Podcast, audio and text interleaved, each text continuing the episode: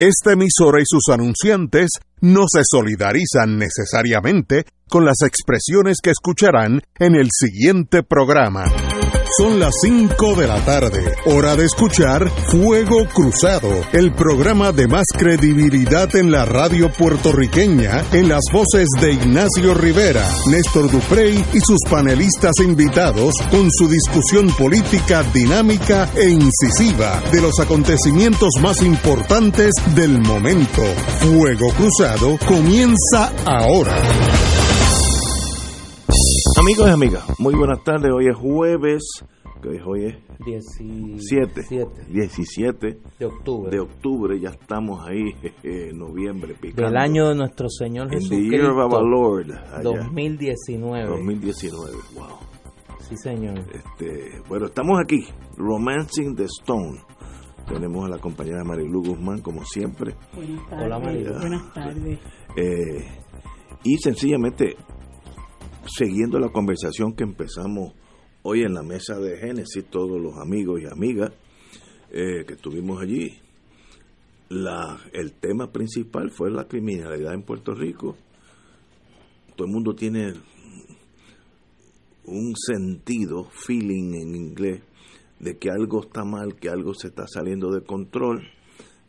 Y entonces, pues, los, los amigos de la mesa, pues, varios tienen algunas medidas drásticas, otras desesperación. Yo creo que yo caigo en ese grupo.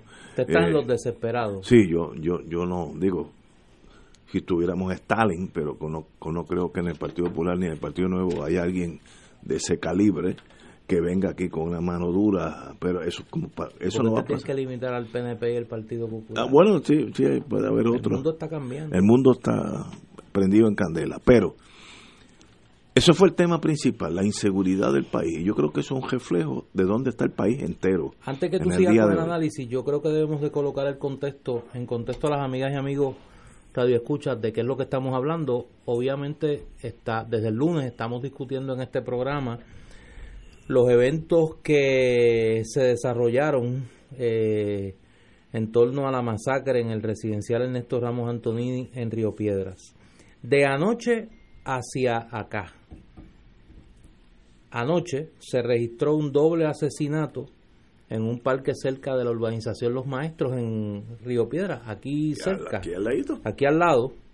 Hoy, en la tarde, dos personas fueron encontradas Plaza eh, asesinadas Plaza Carolina. en el interior de un vehículo en el centro comercial Plaza Las Américas. Plaza Y Carolina. hace, Carolina. eh, Plaza. Carolina, perdón, Plaza Carolina. Y hace unos minutos, a las 4 y 15 de la tarde, se registró una balacera en el residencial Rosendo Matienzo Cintrón de Cataño que dejó a una persona Herida. herida. Eh, que Todo eso ha está pasado. recibiendo atención médica. Todo eso ha pasado Hoy. desde anoche eh, hasta hace apenas unos minutos. y como todavía falta viernes, sábado y domingo, este puede ser una de las semanas más sangrientas en la historia de Puerto Rico. Aunque hemos tenido algunas de 21 muertos, etcétera, pero estamos eh, hacia esa meta, esa meta negativa, pero ahí estamos. Ayer estuvimos hablando con el compañero Héctor Richard de las medidas que se pueden tomar. eh, él enfatizó mucho, correctamente, la inteligencia, el, el que la policía sepa dónde se van a detonar estos eventos antes que sucedan, porque una vez que sucedan lo que tenemos que buscar es las ambulancias y las detectives para ver si se encuentran a los a los malhechores. Eh, pero la oficina de inteligencia pues casi inexistente eh, después de aquellos problemas que tuvo con el independentismo, yo creo que el gobierno correctamente eliminó aquella torpeza de, de la policía, y pero de una vez eliminó el, el factor oficina de inteligencia en el sentido criminal. En inglés se dice general crimes, crímenes generales. Eso no existe y entonces lo que estamos haciendo es, como los bomberos, reaccionando cada vez que hay una llama que sale por una ventana, vamos con una manguera y la apagamos. A mí me, me sorprendió en el sentido de, de, de tal vez hasta desánimo ver que la prensa pone que el jefe de la policía, Henry Escalera, ah, fue, se personó a Plaza Carolina, pues muy, bien, si va a hacer la autopsia, ese es el hombre dado, pero ¿qué va a hacer? Tú sabes, una vez que esté allí, ¿qué pasa? Pues nada, para eso está la detective y la gente de ciencia forense, que son hasta más importantes. No hay duda que tenemos un problema, la sociedad se está saliendo de control, hay un sentido de impunidad total. Yo puedo matar a una persona aquí en la placita Rupert a las 6 de la mañana o a las 6 de la tarde a plena luz del día y nadie me va a coger con rifles automáticos, etcétera, etcétera. Cuando uno, una persona hace eso, eh, a menos que esté demente, pero estoy partiendo de premisas que no están demente, ellos saben que la posibilidad que sean apresados es mínima. Y eso es el principio del anarquismo. Por tanto, eso hay que meter caña. Eh, hoy oí al jefe del FBI, el señor Leff, indicar que están también ayudando a la policía en estos asesinatos, aunque la jurisdicción primaria es la local, ellos siempre tienen jurisdicción. Por ellos asumen jurisdicción cuando les parece, así que eso de que la jurisdicción primaria es la local. La del asesinato es eh, local. Ahora, bajo derechos civiles, armas en... En, en el comercio interestatal. exacto, en interstate commerce. Así que, pero no hay duda Ustedes sea no, federal local. Ustedes no vieron la vista del Tribunal Supremo de los otros días de Estados Unidos, porque los veo, los veo dubitativos sobre ese tema de la jurisdicción federal. Dubitativo está Ignacio. Por eso, el menos que debe estar dubitativo es él. Ellos le dan al sable cuando Pero imagínate, eso tú lo, tú lo has visto y lo has vivido. Ok, y como decíamos ayer eh, con el compañero Richard, la el diagnóstico de la enfermedad creo que está bastante claro. Asesinatos por doquier, aún salen en video, nadie arresta a nadie. Esto es una especie de narcoestado, como dijo el ex jefe de la DEA, se me olvida el nombre ahora, eh, empieza con P, eh, muy buena persona, eh, sabe, de, sabe de ese mundo. pues, ¿qué hacemos? ¿Qué se puede hacer? Pues mire, eso no es fácil. Esos son problemas sociológicos que van muy profundo. Eso requiere reestructurar el sistema educativo público de hace 40 años, que es una catástrofe. Los muchachos que salen, la mitad no se gradúa de escuela superior porque se, se rajan de continuar los estudios. Nadie se da cuenta. Es un, un sistema educativo fallido totalmente. Eso le limita las posibilidades económicas a esa juventud que cuando chocan con una economía menguante, pues no tienen básicamente ninguna otra alternativa que eh, entrar al mundo de drogas, porque no pueden ni guiar una guagua de la autoridad, porque no tienen eh, las destrezas básicas, no tienen educación sexto, quinto grado, etcétera, etcétera. Bien difícil el problema de solucionar. La mano dura es una curita a una herida mayor y la colita puede ayudar pues por lo menos a nosotros sentirnos que hay más más policías caminando para arriba y para abajo. Creo que dieron la, la contraorden, alguien que sabe de la policía dio la contraorden a caminar con las luces prendidas, que es un absurdo de una magnitud casi pueril de que por el hecho que yo tenga las luces prendidas nadie va a matar a nadie. El problema no es la policía, es que no hay policía. Es que están eh, yéndose para Estados Unidos, eh, no se están reclutando nuevos las armas que tiene la policía son en muchos casos inferiores a, las de estos sicarios, pues entonces se torna, como me dijo a mí un senador ya retirado, eh, se torna la vida un problema de salvación personal. El problema es que no te peguen un tiro a ti, el resto pues que se vaya por el boquete porque no podemos hacer nada. ¿Qué solución tiene? Pues ayer hablamos en extenso de estos problemas. La unidad de inteligencia hay que volverla a reestructurar no para seguir a los independentistas, sino para adentrarse en estos grupos eh, de distribución de drogas que como no están organizados, la única forma de solucionar sus problemas es unos matando a otros. Absurdo, un país de tercer o cuarto nivel y no veo cómo salir del mismo. Compañero. Mira, eh, yo creo que hay unas cosas que se pueden hacer. Lo primero es lidiar con una situación inmediata de incompetencia en la dirección de la policía.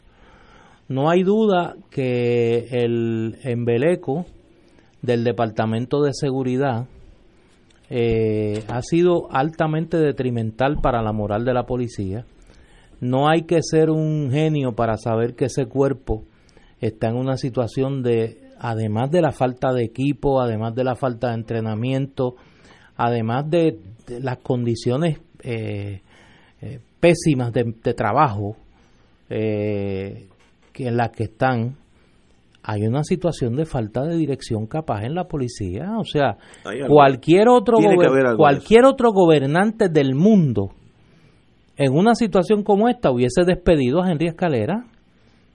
O sea, Henry Escalera eh, está pasado de ser despedido como comisionado de la policía. Eh, es un secreto a voces. El, el malestar en la policía de Puerto Rico con la gestión de Henry Escalera eh, eso usted lo que tiene es que ponerle la conversación a algún alto oficial de la policía y se lo va a decir.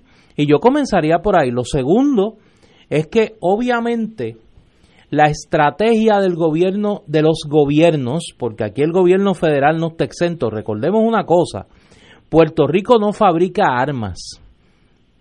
Puerto Rico no tiene campos extensos eh, de sembradío de droga y de, y de eh, confección química de droga. La droga entra a Puerto Rico. Las armas entran a Puerto Rico. Quien controla nuestra frontera es el gobierno federal. Y en ese sentido yo creo que si alguna conclusión podemos tener de lo que está pasando, es que nosotros estamos ante un aparato de seguridad fallido. El aparato de seguridad federal, el aparato de seguridad estatal no pueden garantizar la seguridad de los ciudadanos en las vías públicas. En las vías públicas.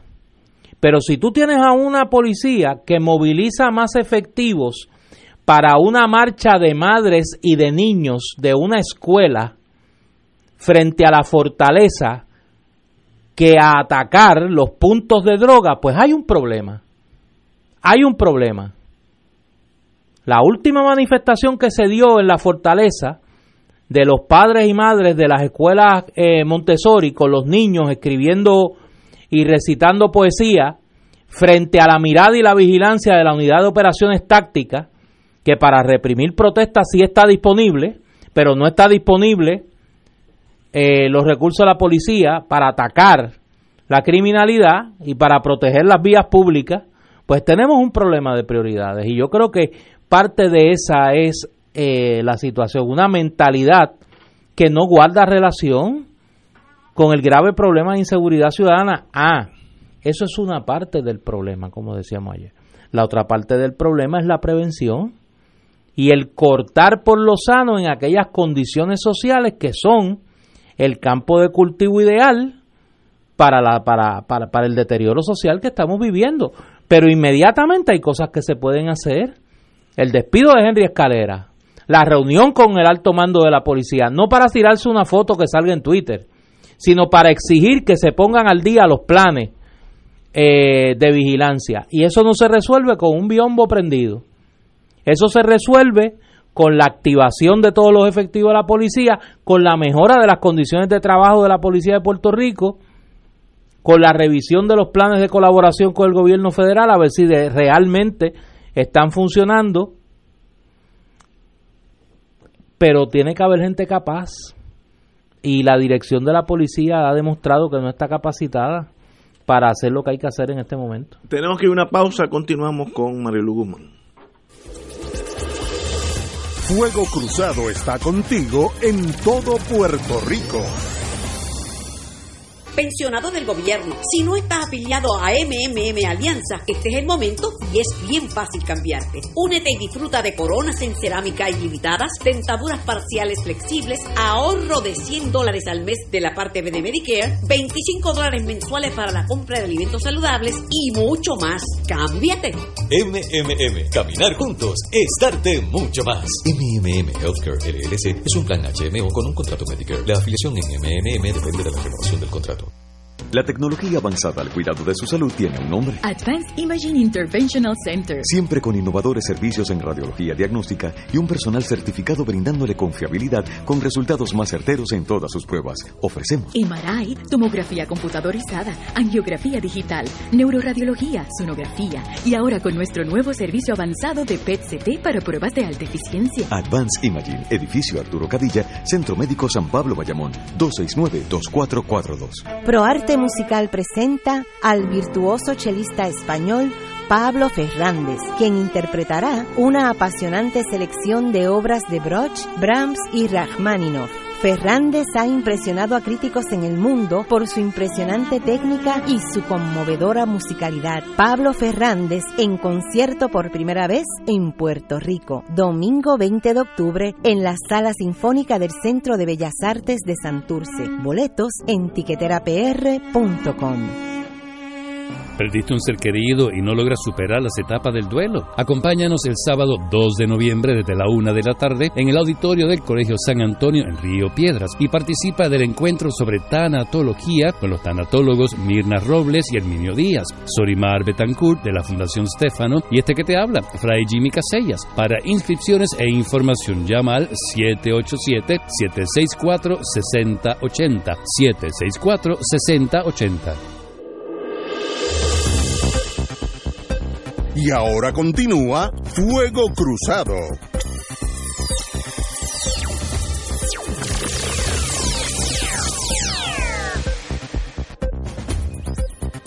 Compañera Marilu. Mira, yo siempre que pasan cosas como esta, que a nosotros nos sacuden y nos, eh, nos conmueven y nos aterrorizan, eh, hay opiniones diversas, ¿verdad? Entonces siempre sale eh, aquel que viene a reclamar que hay que meter la Guardia Nacional en los residenciales, que hay que este, otra vez buscar la forma de limitar el derecho a la fianza, que hay que aumentar las penas, eh, que este, tiene que haber una visión policíaca, que hay que hacer esto, que hay que hacer lo otro. Y estamos aquellos que volvemos con la misma cantaleta de que lo que tenemos que buscar y lo que tenemos que abordar y atender son las causas por las cuales este país es ya invivible. Las causas por las cuales nosotros, los que nos llamamos personas decentes eh, y, y queremos vivir dignamente, ¿por qué esas personas recurren a eso? Porque fuera de todo el coraje o la, o la decepción y la desesperanza que tengamos, esa es gente que tanto como nosotros tienen derecho a una vida digna también. Y a esas personas se les ha negado el derecho básico a tener una vida digna. Se les ha negado se, le han, se les han negado los derechos básicos de subsistencia a una sociedad que se llame a sí misma civilizada y progresista los que hemos trabajado y, por mucho tiempo con sectores pobres, sabemos que la pobreza es causa del crimen y es causa de una serie de males sociales como pueden ser la violencia que se genera en esos entornos, la violencia con los menores, la violencia con los ancianos, la violencia intrafamiliar e, e inclusive la violencia de género. Eh, e incluso eh, la falta de civismo, la, la intolerancia entre unos vecinos y otros, el abuso del alcohol, el abuso de sustancias controladas, la pobreza económica que muchas veces desencadena en la pobreza moral, la privación cultural, la pobreza y la privación social tienen, tienen como, como consecuencia muchos males sociales que lo que pasa es que a los que nos han gobernado les, han, les ha importado tres pepinos angolos. Muchos de los que nunca hemos estado en el poder, pero que nos hemos, hemos tenido roce con sectores pobres, sabemos que eso es un asunto que hay que atacar y que es un asunto que si no se atacaba a tiempo, si no se trabajaba a tiempo, íbamos a tener estas consecuencias. El otro día hablábamos de la mano dura contra el crimen, de ese faro de Alejandría, que fue uno de los gobernadores más corruptos de este país, que se llama Pedro Rosselló, eh, donde, como bien conversamos, metió eh, eh, policías en los residenciales públicos porque era donde principalmente se gestaba esta empresa del narcotráfico y los narcotraficantes ni, ni cortos ni perezosos se mudaron para los barrios y entonces, cuando se dieron cuenta de que la mano dura no resolvía nada, pues entonces liberaron de esos cierres a los residenciales y entonces ya volvieron los narcotraficantes a los residenciales, pero se quedaron en, los barrios. Y ahora tenemos narcotráfico en todos los lugares, incluyendo, que es algo que también hay que considerar, lo que se da en, en lugares de, de, de estratas sociales altas, eh, como se daba en, en, Cuba, por ejemplo, que los ricachones eran los que los que líderes de la mafia, ¿no? Y aquí hay un montón de gente que opera desde lugares de alta alcurnia. ¿verdad? Lo que pasa es que se mezclan con otra gente que ha hecho su dinero, eh, ha hecho su dinero decentemente, si se le puede llamar así, eh, y estos otros, pues se han ubicado en esos, en esos lugares y ahora eso está ocurriendo en todos sitios de nuestro país y mucha de esta gente a quienes les ha importado nada la, la, suerte de estas personas que han estado históricamente marginadas son los que optan otra vez por la mano dura, por lo mismo que nunca funcionó. Y entonces nosotros los que sabemos que eso no funciona, tenemos que asumir un rol de combatir eh, ese tipo de discurso que es inútil, que es ineficaz, que nos tiene dando vueltas en círculos hace 30 años. No puede ser. Nosotros tenemos que poner el dedo en la llaga y decir, mire, esto es culpa del capitalismo salvaje que es un capitalismo que vive para explotar a unas personas en función del enriquecimiento injusto de otras, de un, de un sistema que le ha creado necesidades artificiales a la gente, donde la gente piensa que tanto tengo, tanto valgo. Y la gente vive por el afán de lucro y por el afán de la acumulación de bienes. Y eso es una vida falsa. Esa no es el norte de una sociedad que se llame a sí mismo progresista ni civilizada. Y los valores están totalmente torcidos. ¿Por qué? Porque a nosotros se nos ha hecho creer que vivimos en un país progresista porque tenemos 10 eh, eh, eh, centros comerciales a 100 millas a la redonda. Ay, porque tenemos este outlet allí, este outlet allá, y ahora hace poco llegó, va a llegar, van a instalar aquí un, un dealer de Lamborghini, como si esto fuera Dubai. Y entonces la gente se cree que eso es progreso. Eso no es progreso. Eso es un progreso artificial. El verdadero progreso es cuando un gobierno utiliza su riqueza, la riqueza que producimos los que trabajamos, para garantizarle a su gente los derechos básicos. Si en esa sociedad por el sistema económico que tenemos, hay algunos que se destacan más que otros y hacen más dinero que otros, pues entonces usted tiene la capacidad de tener un mejor carro, pero no me vengas a decir a mí de que yo tengo que luchar porque soy pobre, porque me atiendan en un CDT o porque yo tenga un sistema de salud decente, yo tengo que luchar por tener una vivienda decente, tengo que luchar por tener un sistema de educación este, accesible, público, de calidad. Tengo que luchar por tener buenas carreteras, tengo que luchar por tener transportación, mínima transportación para yo poder llegar a mi trabajo. Entonces, este sistema capitalista salvaje que todo lo quiere poner en manos del ente privado, lo que hace es que ningunea y margina a los que no tienen eh, bajo su control los medios de producción y a ti yo te quiero nada más que para explotarte. Y por eso es que vienen las reformas laborales y por eso es que te quito los días de, vacaciones y de enfermedad y te pongo el, el, periodo probatorio a nueve meses para poderte votar a los nueve meses y coger a otro. Y ese otro lo tengo nueve meses y lo vuelvo y lo voto. Y por eso es que están las cadenas, ¿verdad? De los, de los mogules estos que se ganan 100 millones la hora y tienen a la gente a tiempo parcial, subempleada y, con unos salarios de miseria y sin, sin beneficio. Eso es lo que trae el capitalismo, la desigualdad y la injusticia. Pues cuando usted vive así, bajo ese eh, bajo esa espada de Damocles, cuando usted vive así, bajo esa eh, desesperanza de que usted sabe que no va a salir del hoyo, usted dice, pero ¿y para qué yo me voy a fajar? Si me voy a morir en la luz vendiendo China me voy a morir eh, en, tal tienda este, trabajando de 9 a 12 y después mañana me dicen que tengo que ir de 6 a 9. y así por el estilo, no tengo plan médico, no tengo retiro, no tengo nada. Los pensionados que llevaban 30 años trabajando hoy están enfrentándose a un, a un futuro sombrío porque no saben si van a poder este, vivir con 1.200 pesos o sabrá Dios si hasta menos. Entonces, ¿para qué yo me esfuerzo? Ese es el mensaje que este sistema tiene para su gente. Entonces, eso es la respuesta que tienen esos mismos que han eh, capitaneado el sistema la mano dura de nuevo, la, la, la, fianza, ah, aquí se es muy blandengue, hay que subir las penas, hay que meter la Guardia Nacional. Los mismos que han confinado y condenado a nuestra gente a esa vida de miseria son los que piden la mano dura hoy. Entonces, los que reclamamos justicia social, que se acabe la desigualdad, que la gente tenga aquello a lo que tiene derecho, no importa qué, no importa quién usted sea, si, no importa si usted es o no la esposa de Eric Rolón, hay unos derechos mínimos que a usted un Estado le tiene que garantizar.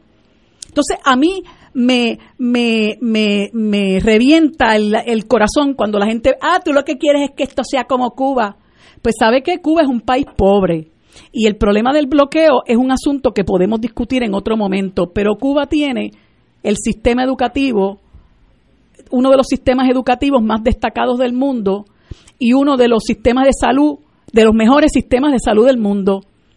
Y usted va allí y usted no ve gente en las calles, durmiendo en las calles, usted no ve gente pidiéndole chavo en la, en la luz, usted no ve gente pasando lo que, como dicen por ahí vulgarmente, la mamona, que es cuando usted se acaba de, de, de dar su, su, su cantazo, ¿no? Y está pasando la mamona en la luz y usted lo ve que se está columpiando. ¿Usted no ve eso?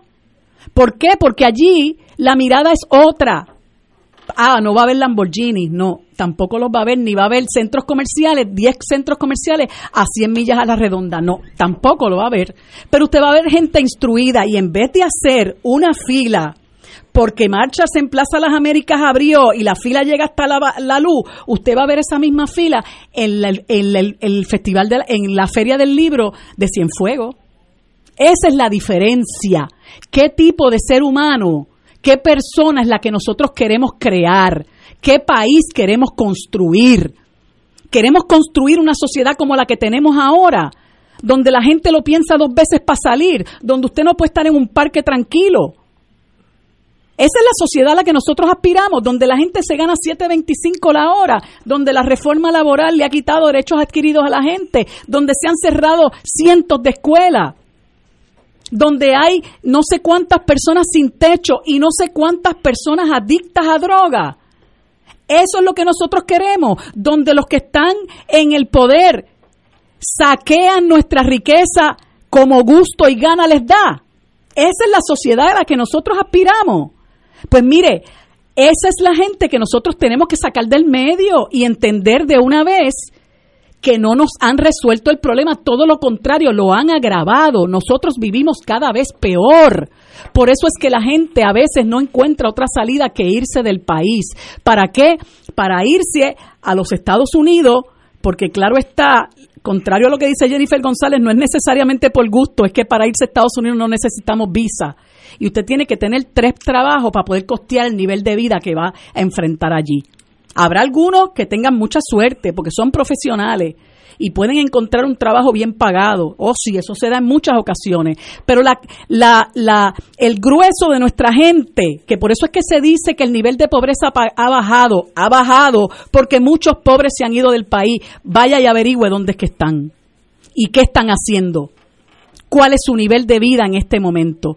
Eso lo tenemos que discutir y también tenemos que discutir la responsabilidad del gobierno federal al permitir que aquí entren las, armas y las drogas como si fueran chicle. ¿O quién controla aquí el espacio aéreo y marítimo? No, es el, no son los federales. Ah, entonces ahora viene Douglas Leff a decir que ellos van a cooperar. Mire, señor, nosotros estamos cansados de la verborrea, porque intervienen cuando les da la gana, cuando es bueno para el show, para meterle mano a Nina Dross y dejarla dos años y pico presa, para eso le metieron un contingente. Para ir a dar palos en un primero de mayo, para eso están este, eh, rápido eh, presentes. Pero para poder auxiliar a la gente y garantizarles su seguridad, proteger su vida y su libertad y sus propiedades, para eso no. Y lo peor de todo es que tenemos una policía desmoralizada desmoralizada, porque es gente que cada día trabaja en peores condiciones. Y, el otro día escuchaba yo a un caballero que es líder de una organización de policías veteranos y su testimonio daban ganas de llorar cuando él decía la condición en la que viven policías retirados y a la que se enfrentan. Y muchos de ellos desesperados. Y otros que hoy día trabajan, que saben que están arriesgando su vida cuando se tiran a la calle porque hoy sus expectativas son peores, porque tienen peores recursos, peor equipo y peor sostén y peor apoyo esa gente no le puede brindar al país el trabajo que, uno, que nosotros, el apoyo que necesitamos, porque ellos también están sufriendo y están atemorizados porque los, estos individuos están armados hasta los dientes y ellos no pueden defendernos. Así que en ese hoyo negro está este país y más vale que empecemos a discutir lo que verdaderamente tenemos que discutir, cómo nosotros vamos a atacar décadas, décadas de injusticia y de desigualdad y de abandono de la gran mayoría de la población en este país. Vamos a una pausa, amigos, y regresamos con Fuego Cruzado. Esto es Fuego Cruzado por Radio Paz 810 AM. Se extienden las ofertas en combo en Caguas Expressway. Llévate tu Ford EcoSport Titanium 2018 o la Escape 2019 por solo 299 al mes, solo hasta octubre 15 y solo en Caguas Expressway. Llama ahora 337-9760. Fuego Cruzado está contigo en todo Puerto Rico. Mamá, papá.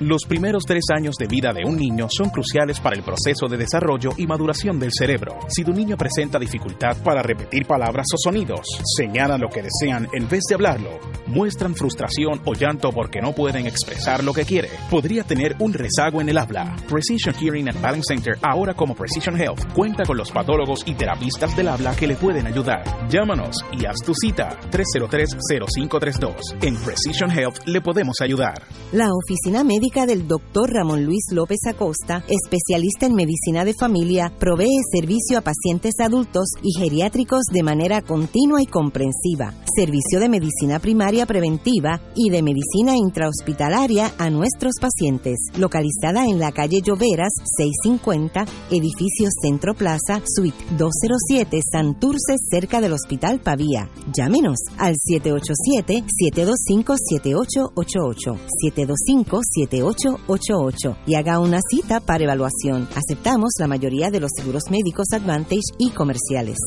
La tecnología avanzada al cuidado de su salud tiene un nombre. Advanced Imaging Interventional Center. Siempre con innovadores servicios en radiología diagnóstica y un personal certificado brindándole confiabilidad con resultados más certeros en todas sus pruebas. Ofrecemos MRI, tomografía computadorizada, angiografía digital, neuroradiología, sonografía y ahora con nuestro nuevo servicio avanzado de PET-CT para pruebas de alta eficiencia. Advanced Imaging, edificio Arturo Cadilla, Centro Médico San Pablo Bayamón, 269-2442. Y ahora continúa Fuego Cruzado.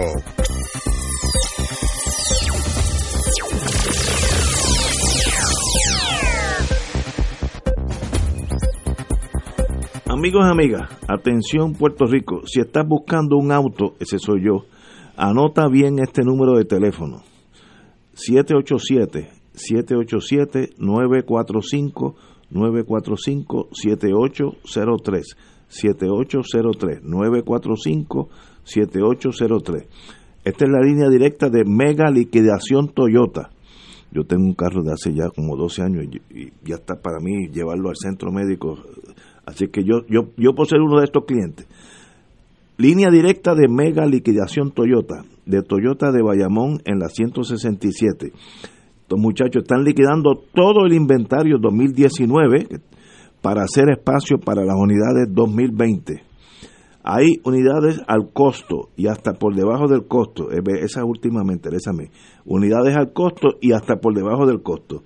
Además, están liquidando autos rescatados de banco, cooperativa y de 22 subastas en los Estados Unidos. Hasta 5.500 dólares por debajo de su valor en los libros. Solo tienes que llamar a la línea directa como dije, 787-945-7803 para que recibas gratis mil dólares de bono para que le apliques al pronto. Tanque lleno de gasolina, garantía de 10 años. Bueno, para mí eso 10 años da y sobra. 2.200, 220 mil millas y hasta 10 años de asistencia en la carretera. Es la mega liquidación Toyota. Teléfono 787 945 7803 787 945 7803 Mega liquidación Toyota y de paso yo tengo un mecánico allá en Puerta de Tierra que me dice que los Toyotas son de los mejores carros en torno a las reparaciones. Así es que eh, tengo que repensar el mío que ya está pa- casi casi para admisiones en el centro médico. Eh, voy para allá. Señores, Mira, me preguntan aquí de tu fanaticada que qué pasó con Moby Dick. Moby Dick murió en acción. Sí. Esto fue otro carro. Murió en Eh, combate. Sí, pero una- y le dimos un entierro noble y todo. O sea, Sí. fue una cosa bonita. Eh, y este Ford que tengo, que ya, ya está dando candela, pues tengo que... Yo tengo un Toyota. Eh, ¿Usted? eh, sí, Sí. yo estaba en el tuyo. Yo tengo un Toyota. Y lo lleva un montón de años. Sí, no un montón, pero tengo algunos años ya. Ya mismo hay que cambiarlo. No, no, el mío, el mío está Por otro listo. Toyota. No, no, fe, tú facsímil Eso me dijo mi, mi mecánico, Santana, ahí en Puerto Tierra, en la San Sebastián. Eh, en, no, no es la San Sebastián, en la San, bueno, te digo ahora. Ah, San Agustín, San San Agustín, Agustín. San Agustín. Me dijo, los Toyota, para el punto de vista del mecánico, son los mejores carros que hay. Eso me lo dijo hace como dos o tres años. Señores, oye, pero, eh, compañera, como usted habló sobre el crimen, yo tengo la, parte de la solución hasta aquí. Y te hacer un esfuerzo por cogerlo en serio. El portavoz nuevo progresista del Senado, Carmelo Ríos, defendió y abrazó partido su propuesta de que la ciudadanía ayude en el esclarecimiento de crímenes enviando una aplicación digital, apúntala por ahí, manejada por la policía. Las imágenes que capte en la comisión del delito serían brincadas de su teléfono al, al centro de mando. O sea, una especie de batallón de chota. Exacto. Eh, Un batallón de chota. Este eh, el legislador radicó hoy una resolución que busca que la Comisión de Seguridad Pública del Senado realice una investigación sobre la viabilidad de que las agencias de ley y orden del gobierno utilicen las diferentes aplicaciones de teléfonos celulares que permiten la grabación y transmisión en directo de actos criminales. Lo que me llama la atención es que, Dios mío, el senador, el portavoz no progresista en el Senado, el senador Carmelo Ríos, dijo que instalar la aplicación le costaría al gobierno entre 10 y 15 millones de dólares. Entonces, pues yo... No, y ahí viene. no y eso obviamente manejar- tiene que tener detrás No puedo manejar eso. el coeficiente eh, tumbológico. Sí, sí. Ahí tiene que haber un tumbo, no, no, tiene que, tiene que aplicarle el coeficiente tumbológico, porque tiene que haber algún tumbólogo que ya tiene la propuesta, Sí, ya está. que ya tiene la propuesta. Yo, de paso, el hijo mío que estudió ese mundo de la tecnología, yo creo, aunque él vive en, en Massachusetts, él puede instalar eso aquí gratis, porque él hace esas cosas raras, Sí, pero pero gratis. mira, ponle el sello, Que hay un... que ahí eh, detrás de eso águila. viene, mira, viene coyunto, el coeficiente tumbológico, tienes de que 10 a sumarlo. 15 millones. Sí. Voy a llamar a mi hijo ahora ¿Cuánto es el 10% de 15 millones? Un billón. 1.5, 1.5, ¿verdad? sí. Y eso da, ¿verdad? Voy a llamar al nene mío Eso da. para que ahora mismo coja el avión Boston-San Juan y amanezca aquí mañana y lo haga por la mitad. Mira, mira como con la aritmética todo se resuelve. El 10% es 1.5. ¿Y cuánto sería como el el 20? El 10 del 10. El 10 del 10, ¿cuánto es? Pues, 150 mil. Eso da también, ¿verdad? Sí. Muy bien.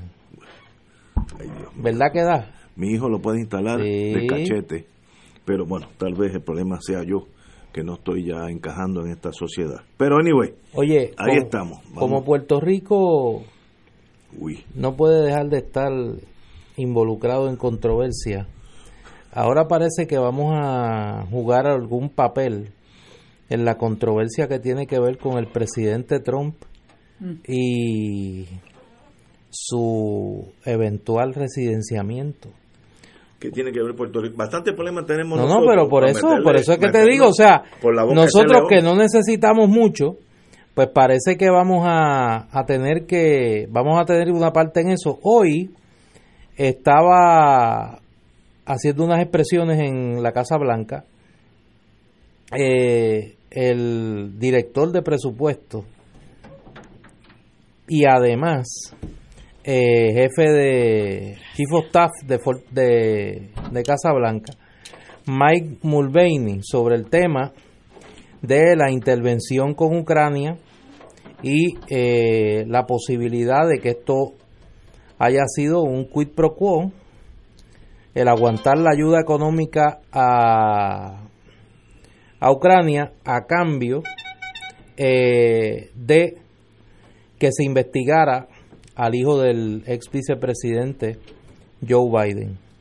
Pues hoy el hombre, Mike Mulvaney, puso de ejemplo esto Olímpicamente. olímpicamente, dijo que sí, que ellos habían aguantado la ayuda económica porque ellos estaban preocupados por la corrupción en, en Ucrania y que lo habían hecho igual que habían hecho con Puerto Rico.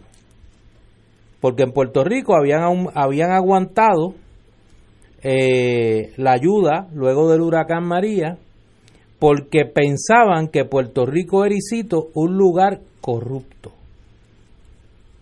¿Cómo es eso? Vuelve y tira eso. No, no, no. Eh, eh. Yo sé que suena que Fuerte. suena raro. Mulvaney aceptó que el gobierno de Trump retuvo la ayuda económica a Ucrania. Y, y dice, nosotros retuvimos la ayuda a Ucrania porque teníamos, nosotros estamos sumamente preocupados con el tema de la corrupción. Fíjense las muchas críticas que nos hicieron con el tema de Puerto Rico. Nosotros aguantamos la ayuda económica a Puerto Rico porque pensábamos que era un lugar corrupto. Estamos igual que Ucrania. Exacto, y el tiempo nos dio la razón. Wow. Oye, pero nos han dado ahí Por un el centro del plato. No, no. Y el, y lo último es lo peor. Y el tiempo nos dio la razón. Así Sí. que para ellos se ha probado El que tiempo somos nos dio la corruptos. razón. Ay, Pero eso no fue la única, el, el único Oye. tema de conversación con relación a lo que dijo Mulvaney, porque él expli- explicó, utilizó eso, los, los dos casos, el caso de Puerto Rico y el caso de Ucrania, para justificar por qué razón Trump no le gustaba o no era eh, sim- no le simpatizaba eso de estar dando ayuda a países extranjeros. Y entonces, pues claro, Si coloca a Puerto Rico como un país coloca a extranjero. Puerto Rico como un país extranjero y todos aquellos que se sienten que somos apéndice de los Estados Unidos y si no lo somos nos, se nos falta el aire, incluyendo, caramba, lo, lo lamento por el, por el comentario que hizo en Twitter, de hecho yo se lo contesté con mucho respeto, el que hizo la, la, la representante Nidia Velázquez, a quien yo respeto, en el sentido de que eh, como que había que explicarle hacerle un mapa a Mulvaney con relación a lo que estaba diciendo. Pero es que a la gente se le olvida porque hay una cosa que se llama la colonización. Y entonces nosotros llevamos 121 años de, ser colonia de los Estados Unidos y estamos ya tan colonizados que se nos olvida que nosotros somos un país ocupado. Nosotros no somos parte de los Estados Unidos. Es más, ellos mismos lo han dicho en los casos insulares. Nosotros le pertenecemos a, pero no formamos parte de. Así que si ellos mismos, por voz de su Tribunal Supremo, han dejado claro que no somos parte de, no lo repitan, porque no lo somos. Nosotros somos una nación ocupada. Hace 121 años se nos entregó como botín de guerra y ellos nos, eh, nos invadieron. Entonces, el pasar del tiempo no puede legitimar esa verdad. El pasar del tiempo no puede legitimar lo que fue un acto de guerra. Así que nosotros seguimos siendo un territorio, una posesión conforme la cláusula territorial de la propia Constitución de los Estados Unidos, por voz de su propio Tribunal Supremo, no somos parte de, así que nos repitamos esa, esa, ese desatino, ¿no? Y, vamos a, a, caer en tiempo, que somos todavía a la altura de, de 121 años, eh, un país ocupado, somos una colonia y conforme los dictámenes del derecho internacional, el colonialismo es un crimen y entonces usted no se puede hacer no puede hacerse eh, eh, cómplice de ese crimen. Así que si somos una colonia, tenemos que dejar de serlo y no, por tanto, no, no nos molestemos porque nos digan foreign country, porque realmente eso es lo que somos. Mira, la cita exacta de Mulvaney es la siguiente. Enfrentamos muchas críticas por no darle ayuda a Puerto Rico porque pensamos que ese es un sitio corrupto. Por cierto, resultó que estábamos en lo correcto. Wow bien, bien insultante. No, y, y, recuérdense que no necesariamente está equivocado el señor, aquí hay mucha corrupción. ¿Y ya Jennifer González le contestó? Hmm. ¿Qué, ha dicho? Bueno, ya no es la comisionada residente. Ah, bueno, que todavía no la contestó. La representante de los puertorriqueños en el Congreso Federal. Antes de ir a la pausa, hoy en la librería Laberinto, Old San Juan, se presenta el libro del amigo Tuto Villanueva. El, que no lo debe. El archivo de la memoria. Escucha, Tuto lo debe. No debe el libro. Están todos eh, invitados a las 7, presentación del doctor y amigo Che Paralitici. Así que eso es Big, big Leagues, grandes ligas. Tenemos que ir a una pausa. Fuego Cruzado está contigo en todo Puerto Rico. Pedimos más y venimos con mucho más. Ahora cubrimos coronas en cerámica y Blue Canal en cualquier diente para que sonrías más que nunca. Además te damos hasta dos mil dólares para dentaduras parciales flexibles. MMM, caminar juntos es darte mucho más. MMM Healthcare LLC es un plan HMO y con un contrato Medicare. La afiliación MMM depende de la información del contrato. En Barrio Chino, Asian American Cuisine, encontrarás una variedad de platos chinos y criollos. Puedes combinar estos sabores para saciar tu paladar con lo que te gusta. Pepper steak con arroz manposteado, bistec encebollado con arroz chino, pollo a la naranja, agridulce, al ajillo, enchilado o a la plancha, mofongo de yuca, pionono spring rolls, dumplings, sopas lo mein, arroz barrio chino con amarillos dentro y mucho más. Estamos localizados en el Food Court de San Patricio Plaza Llámanos 787-781-6752. 781-6752. Barrio Chino Asian Rican Cuisine. Tiene cáncer de próstata metastásico. Recibió quimioterapia y la enfermedad continúa. Llame a Pan Oncology Trials al 787-407-3333. Pan Oncology Trials, empresa de investigación clínica de calidad para pacientes con cáncer en Puerto Rico. 787-407-3333. El joven Kyle Knott fue atropellado el pasado 18 de agosto en Torrimar por un conductor que se fue a la fuga. Después de haber estado en coma por un mes, él y sus familiares necesitan de tu ayuda para poder cubrir los gastos de su recuperación. Para hacer llegar tu contribución, por favor, deposita en la cuenta 1653 444 58 1653 44 45 8 del Banco Popular Profondos Kyle Knott o a través de ATH móvil al 7 787-363-3921. Gracias anticipadas y muchas bendiciones. Y ahora continúa Fuego Cruzado.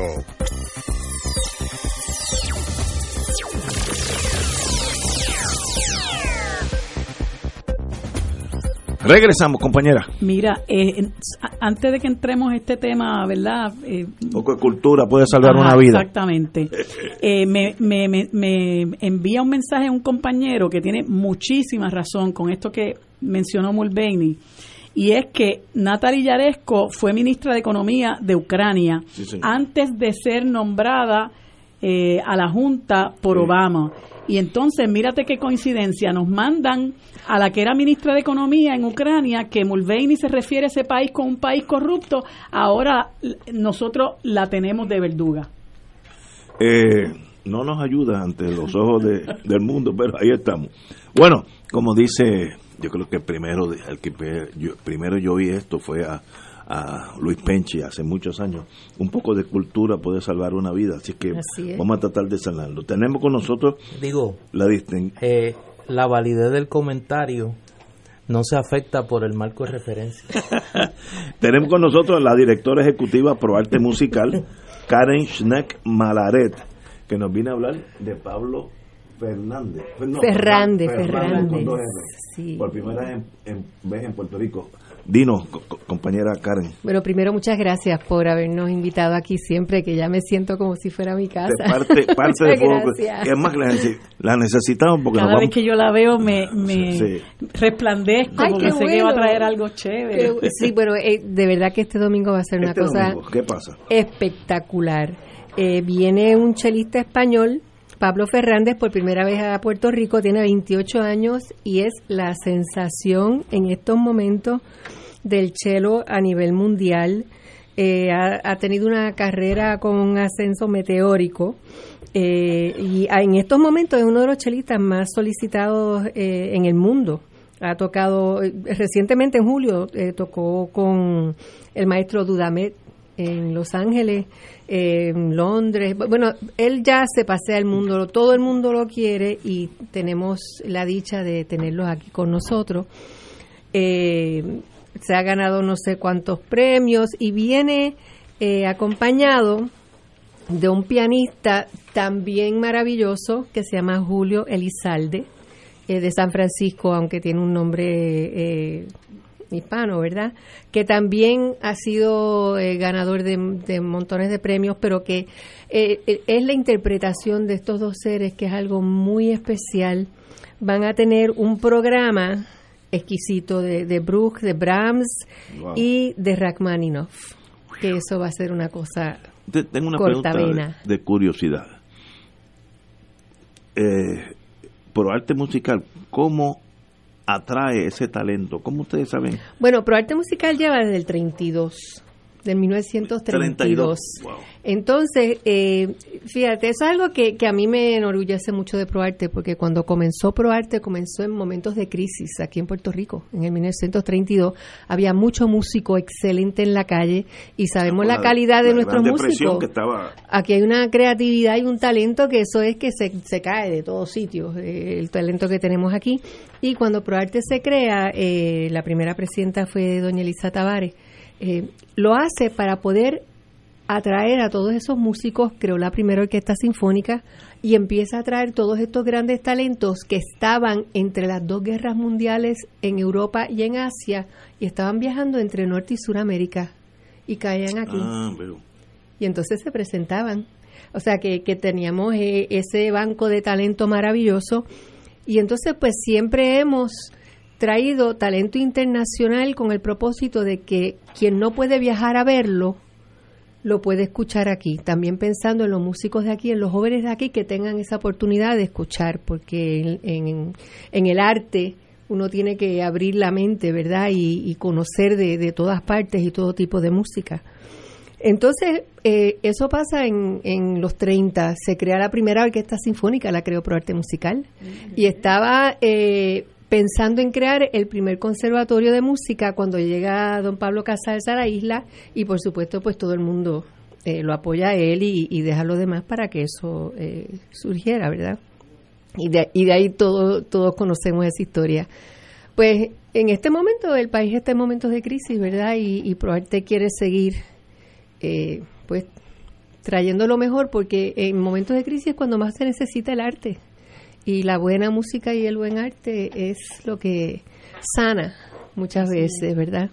Así que Este domingo. este domingo a las 20, 7 de la noche 7. en la Sala Sinfónica Pablo Casals y este mm, eh, se consiguen los boletos en Tiquetera y en Bellas Artes, pero también quiero mencionar que el pianista eh, Julio Elizalde va a estar dando una clase magistral de 10 a 12 el lunes en el Conservatorio de Música, es abierto al público. Nosotros siempre tratamos de que nuestros artistas les den una clase magistral a, a los estudiantes. estudiantes, qué lindo. Eh, que es una cosa, las clases magistrales son maravillosas, lo que yo aprendo de, como público nada más es, es exquisito y eso es bajo un programa que tenemos ahora que se llama Música Abierta, donde también estamos eh, auspiciando a mm, la soprano nuestra Notal- Natalia González Santaliz, que está llevando música a, los distintas, a distintas comunidades. Así que vamos a estar dando viajes por toda la isla con Natalia y una voz maravillosa, ganadora del premio Ferdman, Roberto y Ferdman. Así que tenemos eh, eh, muchos deseos de que de, de poder seguir trayendo esta música maravillosa, eh, dándole verdad un espacio de respiro a la gente y que cuando salgan de ahí uno los ve salir con una sonrisa y como que un poquito más liviano. Así que este domingo con mucho menos estrés. Eh. Así que este lu- este domingo a las 7 de la noche en la Sala Sinfónica Pablo Casals Pablo Eh, Fernández. el chelista maravilloso Pablo Fernández, acompañado por el pianista maravilloso Julio Elizalde. Y el lunes la clase magistral a las 10 de la mañana en el Conservatorio de Música abierta al público. Oye, este señor nació con un chelo en su, en su falda. Nacido en Madrid en 1991, de una familia de músicos, Pablo ingresó con tan solo 13 años en la prestigiosa Escuela Superior de Música Reina Sofía. Y toca que- uno de los chelos Wow. más antiguos, un Stradivarius del 1696. Wow. Eso sí que es Así que para él, para él tener eh, la, la suerte de, de poder tocar ese Stradivarius, que obviamente se lo, se lo ceden distintas fundaciones, eh, quiere decir que él sabe tocarlo. En esas manos está seguro. En esas manos está seguro. Así que él va a estar tocando este chelo. Un privilegio tenerte aquí, Karen. Ay, muchas gracias siempre Directora por- ejecutiva por arte musical. Muchísimas Usted- gracias y espero verlos el domingo porque va a ser una cosa de verdad, de verdad preciosa. Usted no nos puede abandonar porque No, nos abandona, la crisis va a salir, nosotros vamos a salir de aquí para, el centro No, médico. gracias. Gracias que ustedes nos acogen a nosotros. Gracias a ustedes por la labor Privilegio, que hacen realmente. Privilegio tenerla aquí con nosotros. Muchas gracias. Señores, vamos a hablar de adjunta ya mismo, pero vamos a una pausa primero. Fuego Cruzado está contigo en todo Puerto Rico.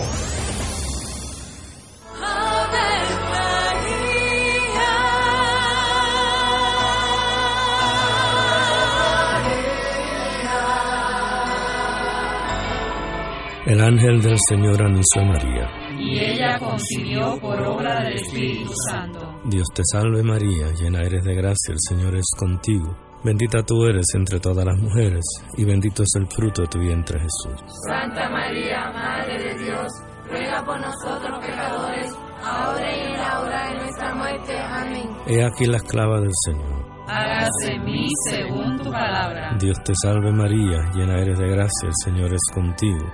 Bendita tú eres entre todas las mujeres, y bendito es el fruto de tu vientre Jesús. Santa María, Madre de Dios, ruega por nosotros pecadores, Y el Verbo se hizo carne. Y habitó entre nosotros. Dios te salve María, llena eres de gracia, el Señor es contigo. Bendita tú eres entre todas las mujeres, y bendito es el fruto de tu vientre Jesús. Santa María, Madre de Dios, ruega por nosotros pecadores, ahora y en la hora de nuestra muerte. Amén. Ruega por nosotros, Santa Madre de Dios. Para que seamos dignos de alcanzar las promesas de nuestro Señor Jesucristo. Oremos. Derrama, Señor, tu gracia sobre nosotros, que por el anuncio del ángel hemos conocido la encarnación de tu Hijo, para que lleguemos por su pasión y su cruz a la gloria de la resurrección, por Jesucristo nuestro Señor. Amén. Gloria al Padre, al Hijo y al Espíritu Santo. Como era un principio, ahora y siempre, por los siglos de Un club rotario es casa de jóvenes y adultos, de hombres y mujeres, que comparten y viven los deseos de servir a los demás en un ambiente socialmente sano y productivo. Mensaje del Club Rotario de Río Piedras. Aquí la llama se enciende cada tarde a las 5 porque escuchas Radio Paz 810 AM, WKBM San Juan y retransmite en diferido WOROFM Corozal San Juan, la Casa de Fuego Cruzado, el programa de más credibilidad en la radio puertorriqueña.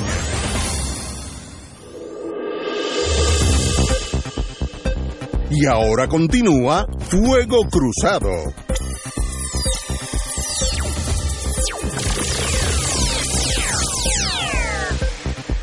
Regresamos, Boys and Girls de Fuego Cruzado, compañera. Sí, quería aprovechar eh, este momentito antes de darle la palabra a- al distinguido invitado Arturo Mazol para invitar a todos los que nos están escuchando a una charla interesantísima que vamos a tener el lunes próximo a las 7 de la noche en la Casa Soberanista con el querido amigo Rolando Emanueli. Rolando acaba de regresar, de, de hecho, no sé si ya regresó, de eh, la, la vista oral en el Tribunal Supremo con relación a la discusión de eh, el caso que llevó la Junta de Control Fiscal sobre la decisión del Tribunal de Circuito de Apelaciones de Boston declarando inconstitucionales los nombramientos de los miembros de la Junta y él va a estar el, el lunes a las 7 en la Casa Soberanista comentándonos esto, pero principalmente eh, explicándonos en forma sencilla qué representa el plan de ajuste de deudas eh, sobre el cual hay mucha desorientación y mucha duda. Eh, Orlando, eh, Rolando es un excelente recurso un extraordinario abogado que siempre ha estado disponible para ayudarnos cuando hemos querido, ¿verdad?, este, de llevar a cabo charlas para para que discutir eh, temas interesantes y de vigencia en el país y el lunes 21 de octubre a las 7 de la noche él va a estar en la Casa Soberanista, así que los esperamos a todos. Bueno, continuemos. Vamos a hablar de adjuntas, pueblo donde mi madre nació, allá en el barrio Saltillo, donde yo vi por primera vez la imagen que yo tengo de adjunta. Yo era nene, 6, 7 años. Vi un pitirre atacar un guaraguao en pleno vuelo. Y ese, ese escenario es como si yo le hubiera tomado un, un video en mi mente a ese, ese pajarito tan chiquito atacando e- ese águila, red tail hawk en inglés, que si lo coge, lo, se lo come de un bocado, como diríamos en el- en- y esa batalla en el aire fue una cosa eh, que nunca me ha borrado de mi mente y cada vez que menciono la palabra adjunta me viene ese guaraguao que salió huyendo del lugar porque el pitirre no, no le tenía aparentemente nido cerca y no lo dejaba acercar. Es un mensaje subliminal Sí, para hay, nosotros ahí hay como algo. país. Tenemos con nosotros, en esa misma línea, al doctor y amigo de Fuego Cruzado, Arturo Mazol, de Casa Pueblo. Eh, la pregunta de rigor es, ¿qué está pasando en Adjunta en torno a la energía renovable de cara al 40 aniversario de Casa Pueblo? 40 años. Casa Pueblo en Adjuntas. Compañero Arturo Mazol. Saludos. Bueno, un placer estar con, con ustedes eh, en este espacio, como siempre. Eh, eh, se disfruta, ¿no? Venir a esta emisora a dialogar con ustedes en Fuego Cruzado. Esa imagen que tú hablas, este Ignacio, del pitirre con el guaraguao, porque no se explotaron las minas, porque se han defendido los bosques. Tienes razón. Eh, todavía la podemos vivir y los nuevos niños de las nuevas generaciones puedes estar seguro que tendrán esa Qué- misma imagen del pitirre atacando al guaraguao. Qué lindo, qué lindo. Eh, eh, si quiere, eh, debo, debo comenzar este con un anuncio porque queda No hay- no hay primero prisa. da dos veces No hay, no hay prisa. y tiene que ver, pero es que tiene que ver con, con energía y este anuncio tiene que ver con, con, con que adjuntas a 30 años después de estar sin un cine, eh, tenemos una sala cine en adjuntas, Diga. pero es un cine solar. Pero a ese cine yo iba chiquitito. No, no, tú no Ah, lo conoces, tienes que ah, regresar porque ese no lo has visto. Es, es una sala cine de con Era- alta definición. Este, Ah, es nuevo, no es- Es no- nuevo, eh, es post María. Eh, es para atender el tema de educación, salud mental y todos los sábados tenemos tanda de matiné a la una de la tarde. Este sábado tenemos al doctor Enrique Vázquez Quintana. Vamos a pasar el documental ¿Quién eres tú? eh, que trata sobre el tema del eh, Alzheimer y va a presentar su libro también. Así que es un cine libro. Como la semana pasada pasamos Lente de Resiliencia con presentando el libro de luego de Yarimar Bonilla y Marisol Lebrón de Aftershocks of Disaster. Así que todos los sábados tenemos cine solar este con el doctor Enrique Vázquez Quintana, así que los invitamos a todos y a todas a que estén con nosotros todos los sábados a la una de la tarde. Qué lindo. Podemos disfrutar de cine. Y, Y es solar, ¿no? Opera con energía solar. Directamente Casa Pueblo o- eh, genera energía suficiente para, a través de una micro red, alimentar nuestra radio comunitaria y también ahora el cine solar. Y cuando aquí se discutía y en el país se dirimía, por ejemplo, los riesgos y las tensiones y las preocupaciones por el, por, la- por el anunciado paso de la tormenta Dorian, luego fue Karen, pues nosotros manteníamos en calendario el cine porque sabíamos que, que no dependemos de, de la Autoridad de Energía Eléctrica, somos independientes energéticamente y esa capacidad para hacer trabajo, el trabajo de prender un proyector, de iluminar una sala, de que el sonido pueda ser 7.1, de que usted pueda estar en una sala que, que no, es, no es cualquier sala eh, del país. Eh, En esta sala hay un mural del maestro Antonio Martorell que rodea, bordea toda la sala, así que usted entra a una país. obra de arte, usted entra a una obra de arte para sentarse a, a observar otra. Todos los sábados a la una. A la una de la tarde, correcto. Ok, háblanos de Adjunta y su experimento con eh, Bueno, pues energía renovable. Por ahí va la cosa, por ahí va, eh, eh, eh, por ahí va la cosa en el sentido de que hemos podido atender este temas como del el, el entretenimiento, la educación, el barbero el otro día cuando había un apagón seguía recortando a su gente. Ya no trabaja recortando el cabello, su actividad pr- productiva la pu- puede hacer un disfrute mayor de su actividad productiva porque no es para pagar la energía del carbón, ni del gas, ni del petróleo, se queda en el en adjuntas y es reinversión social. Eh, recientemente el barrio Aguilarte, no sé si ya regresó la luz, pero estamos hablando de que algunos barrios en el campo han estado por, por varias semanas sin, sin el servicio eléctrico tradicional. Eh, por lo menos allí, eh, como parte de esa insurrección energética que estamos impulsando, hay un colmado que opera con energía solar y ese colmado se convierte en un oasis energético para la comunidad. Igual hay otros cuatro colmados a vueltas redondas de los barrios nuestros, allá en Guilarte, Tanamá, Vegas Abajo, en, en Saltillo, en, en La Olimpia, eh, entre otros. Y, y en ese, en ese caminar, lo que estamos demostrando es que cuando nos decían que como país no nos podemos autodeterminar, que no nos podemos gobernar porque no tenemos recursos naturales, porque no tenemos carbón, porque no tenemos petróleo, porque no tenemos eh, eh, el gas, eh, en Adjunta nos preguntamos para qué queremos esos recursos naturales que lo que hacen es comprometer al planeta. Sí tenemos grandes abastos de, de energía solar, viento, y la semana próxima vamos a presentar también un sistema híbrido porque hay unos cínicos que hablan de, de verdad que el sol sale de día pues, y pues, de- no sale en otro momento no Eh, el- el- el- pero el sistema fotovoltaico pues requiere también almacenaje de energía pero uno puede pensar en otras configuraciones. Y llevamos dos años trabajando con profesores y estudiantes de la Universidad de Michigan Vamos a estar instalando una unidad que usa biomasa, los desperdicios del café, para generar energía en la noche.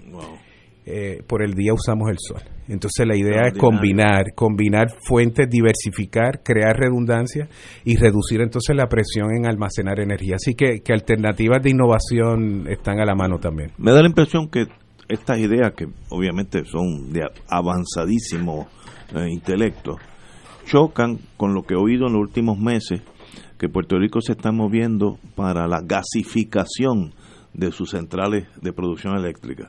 Ese paso es bueno, es malo. Bueno, Salir del, del petróleo y brincar a la- al gas. Ustedes que hablan eh, a diario, ¿verdad?, sobre el quehacer político del país, no decirle, decirle al país que nos vamos a mover a energías renovables y que estamos en esa aspiración, eh, legislar y decir que eso es lo que vamos a hacer para que la gente se duerma y piense que el gobierno lo va a responder, pero sus planes sobre la mesa son verdaderamente gasificar. Estamos hablando que eso es traición a la, pla- a la patria. Estamos hablando de una gente que miente, manipula, engaña, crea falsas expectativas en una población.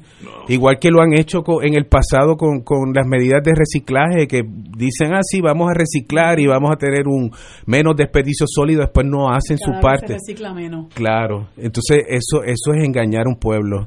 Así que caminar hacia la gasificación no es la solución. No, pero sí, pero no vimos Ecoeléctrica que le falló al país, nos dejó a oscura y a ese hace lo mismo y la gente dice que el problema es que si lo público o lo privado, es que la autoridad pública o privada con, con esa mentalidad del siglo pasado, porque literalmente centrales termoeléctricas con combustibles fósiles son mentalidad del siglo pasado. Venir hoy en el 2020, casi en el umbral del 2020, a decirnos que necesitamos nuevas generatrices eh, termoeléctricas con gas en este caso, es mirar al siglo pasado, es mirar a una deuda que nunca se paga, eso es una inversión costosa que nunca lo que hace es comprometer más las finanzas del país y que jamás se paga porque siempre hay que comprar combustible. Cuando nosotros hacemos una inversión en energía solar, bueno, hay que comprar unos equipos, pero al cabo de cinco años usted tiene retorno de la inversión y se pagó. Y usted no hipoteca el futuro de los hijos nuestros con el tema energético. Y usted se está independizando energéticamente. Usted está, ahora se puede autogobernar porque va a ser un disfrute mayor de esa actividad productiva de la energía que usted puede y puede participar. Entonces la generación, estamos hablando de, de, cambiar esos paradigmas para construir resiliencia, para estar mejor preparados en, en, eventos difíciles, pero es para vivir mejor, es para estar mejor preparados, es para funcionar, estar más felices. ¿Sabes qué es eso? Que al final de, de, del mes, ¿tú quieres saber cuál es cuánto pagamos nosotros hace un mes? pagamos 200 dólares negativos. La autoridad nos debe 200 dólares. Por primera vez podemos decir que, que la... Tú, sabes que al final del día uno pueda decir, mira, eh, el, el, gobierno decía, mira, las centrales no tenemos, se nos dañó esta, se nos dañó la otra, no tenemos suficientes abastos para el país. Lo que pasa es que la APP del gobierno, de la autoridad, es el monopolio con los carteles de combustibles fósiles. Pero si la gente estuviera participando en la generación de energía en sus espacios, la demanda energética del país sería mucho, mucho menor. Necesitarías menos infraestructura, necesitarías menos dinero escapándose del país para pagarle a esta gente de los combustibles. Se generaría más actividad económica, tendrías más reinversión en, el eh, reinversión en el mismo pueblo. Y eso lo estamos viviendo nosotros en adjuntas. Este Ignacio, cuando tú regreses un tiempo que no vas allá arriba y sí que estuve en tu finca, en la finca de ustedes. Estuviste en el bosque escuela. Pero mira, para que tengas una idea de ese desglose, eh, además de Casa Pueblo operar con energía solar hace 20 años y operar su radio, ahora su cine, la torre de comunicaciones opera con energía solar, el bosque escuela con energía solar. Eh, hay cinco colmados, dos ferreterías, eh, está el restaurante Vista Río, Campo en Leña tiene energía solar, hay, hay 60 casas que operan como Casa Pueblo completamente autónomas energéticamente. Los bomberos, emergencias médicas, hemos hecho también hasta la égida del pueblo, que es una infraestructura crítica. Entonces, eso es nosotros con, menos del salario de Natalie Yaresco. eso lo hemos hecho nosotros allí. Eh, no, bueno, ha habido mucha solidaridad. Y ha habido gente que dice, mira, hay que impulsar el cambio. Y como el cambio no se da de arriba hacia abajo, lo vamos a impulsar de abajo hacia arriba. Y ese eh, eh, eh Porque de arriba hacia abajo lo que quieren es beneficiar a los que venden gas natural. Quieren perpetuar el mismo modelo de explotación, el mismo modelo de coloniaje, porque eh, está basado en eso. Me dice una amiga de adjunta, adjuntas a la vanguardia, continúen. Así que usted tiene ya seguidores. Tengo una otra pregunta. en Loíza, en la calle Luisa, hay un restaurante me dicen si ellos podrían correr un restaurante y el aire acondicionado. Específicamente me preguntó, ¿eso se puede correr con energía solar? Mire, en, Casa Pueblo estamos generando para la radio entera, las computadoras, para eh, la operación de la sede, el cine. El cine tiene dos consolas de, acondicionadores de aire, inverters de alta, ¿verdad? pero usted corre lo que sea. Mira lo que vamos a energizar ahora para que el, el amigo de Loíza, de la calle Loíza, entienda. Mire lo que vamos a energizar nosotros y en qué proceso estamos. Vamos a hacer de adjuntas Pueblo Solar. Y, y, lo que hemos identificado es que el casco urbano, donde están dos pizzerías, la farmacia, dos mueblerías, dos ferreterías, una panadería, el hospicio, lo vamos a energizar con el sol. Vamos a crear la primera red de generación, almacenaje y distribución de energía fotovoltaica para el casco urbano. Y la idea es energizar el lugar de más consumo donde están los hornos, la, la nevera, los freezers, eh, los lugares más complicados los vamos a energizar porque es el de más demanda, el de donde los gastos, los costos de operación de estos negocios son bien altos, Bien altos, y nosotros queremos reducirlos para que puedan competir con esas marcas de, de afuera y demás, donde se generan más empleos, pero donde los comerciantes van a pagar por el servicio. Entonces la idea es que ellos puedan comprar su propia energía a un precio reducido y que ese dinero que se genere vaya a un pote de reinversión social. O sea que en lugar de esperar de afuera hacia afuera, de, afuera hacia adentro, vamos a generar riqueza dentro porque vamos a producir nuestra propia energía. Eso genera una riqueza y esa riqueza va a ser para ayudar a familias de bajos ingresos a que también tengan el derecho a energía y tengan sistemas fotovoltaicos. Entonces, ese modelo de responsabilidad social, de reinversión social, adjuntas pueblos solares, eso es un proyecto que ya, ya está encaminado, ya tenemos todos los datos de consumo de todos estos sitios, negocios completos. Estamos hablando de, de la pizzería que paga en estos momentos casi dos mil dólares mensuales. Sí, Eh, eh, sí, no, no estamos hablando de creo. prender un aire, no, prender un aire es un...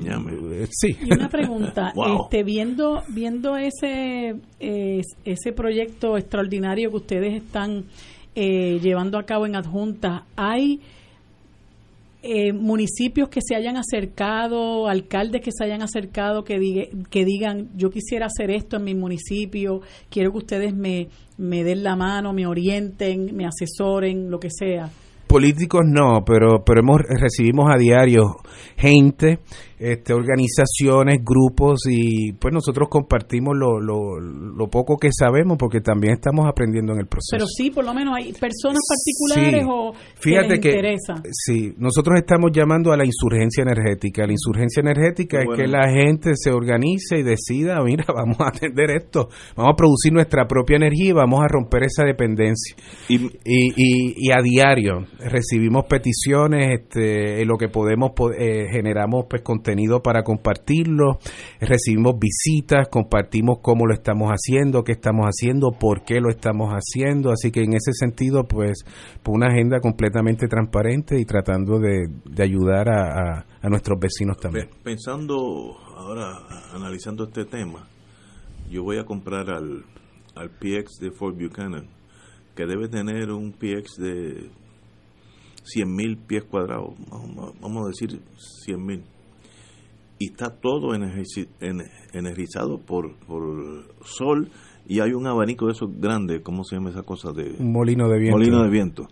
Eh, Ellos tienen fotovoltaicos allí. Sí, sí, el, el techo entero está lleno de esas Ah, cosas. pues ellos saben. Eh, el Sí. ejército, obviamente, y, y ahora que ahora pensando en voz alta, cuando yo voy allí, el aire acondicionado es normal. O sea, que uno tiene una Mm. idea de que esto es algo deficiente. En Fort Buchanan es el mismo aire, lo único que el techo está lleno de... de Claro, cuando usted va a producir su propia energía no quiere producirla para botarla, entonces uno persigue eficiencia energética en el consumo y uno trata de buscar una forma de enfriar los espacios más eficiente, la iluminación la puede cambiar por una de mayor eficiencia, o sea que uno hace ese ajuste, pero la energía eléctrica fotovoltaica es la misma energía eléctrica, son los mismos electrones que corren por el cable de, de lo que manda la autoridad para, para su hogar, o sea que en ese sentido no, no hay diferencia. Y, y me pregunto si alguien del gobierno, sea fomento económico, energía eléctrica, se han unido con usted para intercambiar lo que estamos haciendo ahora mismo, intercambiar ideas. Eso ha sucedido. Mira, es, es que es que no hay que intercambiar ninguna idea, Ignacio. Este, Pero- porque mira mira lo que ocurre aquí. El conocimiento sobre energía fotovoltaica, lo que podemos hacer, este, irnos a energías renovables, las tecnologías están establecidas, están allá afuera. Lo que hace falta es voluntad. Y esa, esa no la tienen y, y- y por más que se reúnen con nosotros, eh, eh, les va a faltar porque su compromiso es con otra cosa, es con el modelo de la dependencia. Entonces, no, no es que si se sientan o no, es que ellos no lo quieren hacer. Hay una resistencia al cambio. Ellos prefieren el mismo modelo de dependencia del país. Fíjate que, que, que los combustibles Son- son fósiles... a la patria, sí, Claro, ellos son los donantes, el poder político, igual que en Estados Unidos, está acompañado con el poder económico de estas empresas que quieren mantener al- a, a estos espacios. No quieres que tú te libe- liberes energéticamente. Es un acto de Y a insubordinación. nos quieren aparentemente endilgar todo ese excedente de gas natural que tienen en Estados Unidos. Sí, eh, pero es un modelo que, que, que no le hace bien al planeta, que en todas partes del universo están buscando cómo dejarlo atrás, eh, que no hace bien seguir dependiendo de esos recursos, eh, que en última instancia quienes lo pagan más son los pobres, son las islas, es el Caribe, son espacios como este, o sea, es, es como hasta tan y tan contradictorio eh, que, que, que debe haber un, un, un cambio paradigmático ya.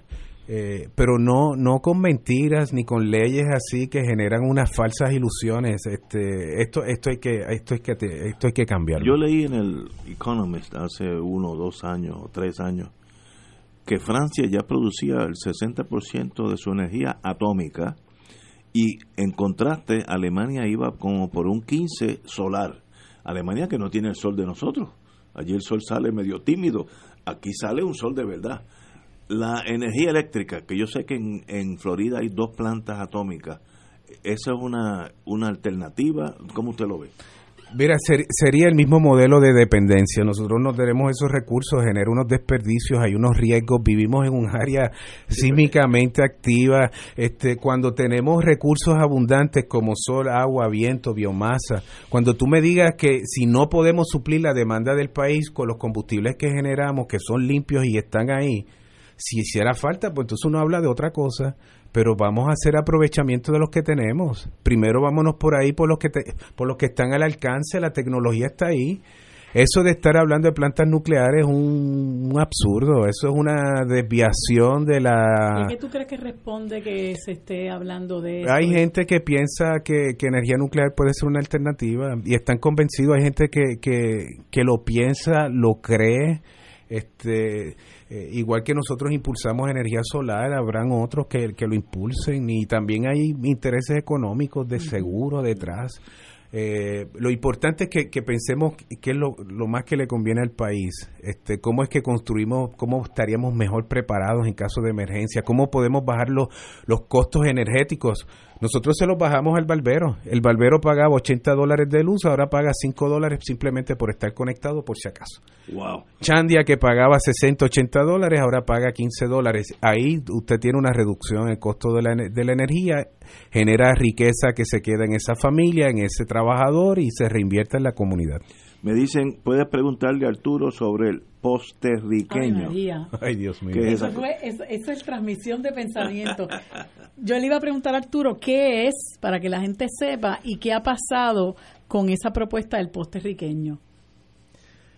Mira, e- es una propuesta que nace de Casa Pueblo y se le lleva al recinto universitario de Mayagüez a los ingenieros de ingeniería eléctrica para diseñar un alumbrado exterior que, sea de alta eficiencia y que, que reduzca, que tenga la misma huella de iluminación para las calles y carreteras, pero que consuma dos terceras partes menos energía. Y, y un producto que pueda ser manufacturado dentro de la misma universidad. Los profesores y los estudiantes fueron exitosos, eso se, se hizo hace como cinco o seis años. Eh, después del huracán María, el gobierno o por ahí invirtieron más de 10 millones de dólares en alumbrado exterior y la universidad, esa pregunta hay que hacérselo a la universidad. ¿dónde están esos puertorriqueños? Eh, lo, único- lo único que puedo decirte es que que hubo como un tratar de sacar el pie del plato otra vez. Este, el, el rector de, recinto universitario de Mayagüez hizo un acercamiento, pero este, yo no, no voy a hablar por ellos. Que ellos hablen por- con voz propia y que le den cara al país de qué es lo que van a hacer con el puertorriqueño. ¿Y qué los detiene? ¿Qué es lo que...? Eh, pre- eh, pre- deben preguntarle a la Universidad de Puerto Rico porque esa pregunta me la hago yo también. Oh. Este, Pero que, y- explícame y- a, a lo- a- al, al que no es técnico ni ingeniero, ¿qué es un La, la, bombilla esa que todo el mundo quiere en Los postes. para, para estar seguro, para no caer en los hoyos, para sentirse que, que pueden salir. El alumbrado que Pero el alumbrado opera con LED en lugar de las bombillas tradicionales y es posterriqueño porque sería manufacturado y ha sido conceptualizado y dise- diseñado en Puerto Rico. Así que en lugar de ser un póster como los 10 millones de dólares que se invirtieron después del huracán, que fueron a parar a manos de los chinos, de los americanos y los canadienses, en lugar de, de, de ser. Invertirlo aquí. Eh, claro. Entonces, eh, eh, por, por eso hay Esa un es sentido de urgencia. traición a la patria más. Bueno, ahí hay, hay un asunto que, que, tú sabes, lo más que yo puedo hacer es exhortarlos a que otro, ya es hora. país, trabajan para otro. Sí. Pero es que ah, el ser humano, pues es- yo siempre he dicho que es el animal más peligroso que existe sobre la Tierra. Eh, pero Ay, no es el ser humano este Ignacio, porque este, nosotros somos igual que los monos y que otros No, que no, andan por ahí. Hay gente que son malos. No, no, pero el, el más peligroso, por ejemplo, la idea de utilizar el sol para generar energía barata y permanente, porque el sol, por lo que yo tengo entendido, va a estar ahí un mucho más allá que de la vida mía, es algo que casi no es debatible. Entonces, ¿cómo es que si es tan obvio la ecuación, unos gobiernos, estoy seguro de los dos colores, no quieren mirar para ese lado? Eso es incomprensible para mí. No, pero es algo como detenerse. eh, La pregunta es a quién responden, a, qué- a quién responden estas agendas. ¿Las agendas son para el país, para la gente o es para sacarle a la gente y al país? Y cuando tú tienes un modelo de explotación, pues, pues tú no quieres que la gente la gente genere. es- mira, estamos hablando que entre petróleo, gas y carbón, nosotros, el país, paga cerca de 2.500 millones de dólares al año. Y esa cartera ellos no la quieren ceder, ni quieren que la gente produzca energía, porque entonces, eh, eh, en lugar de, de, de los, sete- de los 80 dólares del barbero e ir al, al de petróleo, gas o carbón, se los repartan entre ellos. Ahora lo tiene el barbero. Y ahora lo tiene el de cinco colmados. Y ahora lo tiene el de, la, el de las ferreterías. Y en lugar de gastarlo ahí, pues entonces ahora pueden pagar el agua o pagan sus medicinas, no sé, o compran, se Pero dan una cerveza, lo que quieran. Yo pero, pero deciden con esa riqueza hacer otras cosas. Y cuando hay otros participando en esa ecuación, eh, hay un poder económico, hay un poder político que, no los protege, claro, transición. seguro. El que vende petróleo no quiere que no se venda el petróleo. No, no quieren carros eléctricos Pero tampoco. Fíjate, fíjate un municipio diferente. Yo tengo un hijo que vive en Austin, Texas. Texas casi flota en petróleo. Así es que allí el petróleo, a veces uno va a restaurar y ve las, las bombas esas fuera de- en el parking, va echando petróleo. Ok. El hijo compró una casa nueva. Era un requisito en Texas que esa casa estuviera ah, wired, estuviera lista, Alambrada. alambrada para recibir energía solar. En Texas, las casas nuevas, es un requisito. Te dan unos beneficios contributivos. Muy bien. Están mirando a 20, 30 años, porque el que tiene petróleo, obviamente no manda más que el municipio. El municipio dijo, tú quieres tener una casa, tener unos beneficios económicos, aunque la electricidad vale allí tres veces menos, usted tiene que estar listo para recibir energía solar. Y él lo está usando y paga una porquería. Porque Pues, sabe que, que es mejor, ahí hay un men- porque un sabe que es más eficiente, pero mira lo que pasa ahí. cuál- Eh, es, que, es que la economía del petróleo es para explotación global. Entonces, ellos son una nación, se protegen, igual que el PX tiene energía fotovoltaica, ellos también van a querer energía limpia y buena. Y el petróleo vendérselo a otro. El, el, Pero y- ese municipio hace eso flotando en petróleo y aquí un municipio que no tiene petróleo, eh, noto que son medios tímidos. Es absurdo. lo no, que estoy es, irracional. Es irracional. Eh, eh, eh, no es que sea frustrante, es que es indignante que, que un asunto que está tan sobre la mesa, tan sencillo claro, de ¿verdad? atender, sí, que no, que no puede haber. Y ahí es que uno ve cuán corrupto está eh, y cuán dañino está ese sistema político cuando, cuando a diferencia de, de en Texas, que tiene una visión nacional y tiene su propia agenda, la agenda en Puerto Rico pues no es la nuestra, Ignacio, no tenemos agenda. Aquí hay una ilusión de democracia, aquí pensamos, tenemos un gobierno propio, nos entretenemos con esa discusión. Y que hay una gente que nos representa. Eh, Claro, pero eso no es real. ¿Y qué planes tiene Casa Pueblo, ya que estamos sin el endoso del gobierno en el sentido eh, práctico? ¿Cómo va a seguir creciendo esta, esta liberación de la energía nuestra? Bueno, ¿Qué eh, planes tienen ustedes? yo creo que, que esto, esto es a dos años de María, más de 150 proyectos de energía solar este, instalados en adjuntas. Ahora estamos haciendo el casco urbano como, como, como una demostración de lo que puede hacer una comunidad cuando se organizan. Se están organizando los comerciantes, esto no es Casa Pueblo. Casa Pueblo está mediando, ayudando, pero los comerciantes se están organizando. El mismo comercio. Sí, claro, pues se organicen en Utuado, que se organicen en Jayuya y que busquen su manera de, de buscar romper su propia dependencia. Fíjense que cuando adjuntas esté energizado el casco urbano, nosotros hablamos primero con un comerciante, luego eran dos, después eran 15, después eran 40, ahora hay 72 que quisieran ser parte de, de esta asociación que están haciendo los comerciantes. Eh, eh, eh, estás hablando de generar riqueza que se reinvierte en, en el propio municipio, pero estás hablando de que estos negocios que están estrangulados, eh, que los costos de operación pueden representar casi el 30% del costo de energía, eh, y donde los costos se van, van a aumentar. Entonces, eh, va a ser peor en el futuro con la autoridad pública o privada, es que está eh, es que está obsoleta, tiene un modelo y una mentalidad mal. el, el comerciante que esté en Barceloneta, que le interese ser tener acceso a, a una instrucción básica, que le expliquen a dónde tiene que llamar.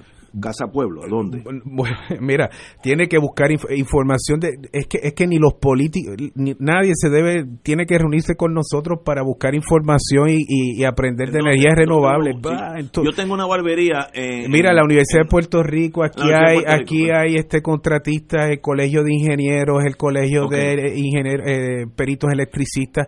Aquí hay mucha gente con sabiduría, no es casa pueblo. Este, en la parte de energía hay mucha gente con sabiduría de, de este tema. Eh, Lo que hay que primero es eh, entrar en conciencia de que estas alternativas están, eh, buscar apoyo técnico para que vaya a su realidad de su negocio, de cuánto consume y quizá, este Ignacio o, eh, o- Marilu, no, no es- no es buscar el 100%, quizás pueden producir el 50% de lo que consumen en este momento. No, claro, y usted puede, usted puede caminar hacia su propia soberanía energética. No es llegar de 0 a 100, usted puede ir poco a poco, progresivamente, ir reduciendo esa, esa demanda energética, produciendo parte. En otras palabras, yo tengo una barbería en Barceloneta, yo llevo a la Universidad de, Universidad de Mayagüez, la ingeniería en Mayagüez, y allí me pueden orientar, o, o allí me pueden sí. decir cómo, cómo, cómo- Y hay mucha información en redes, hay mucha este Sí, comunicación. esto Nosotros, no es- esto no es la bomba Sí, atómica. Mira, mira lo que lo que lo, lo que hemos hecho porque somos una organización pequeña y tenemos las manos llenas, o sea, nosotros estamos.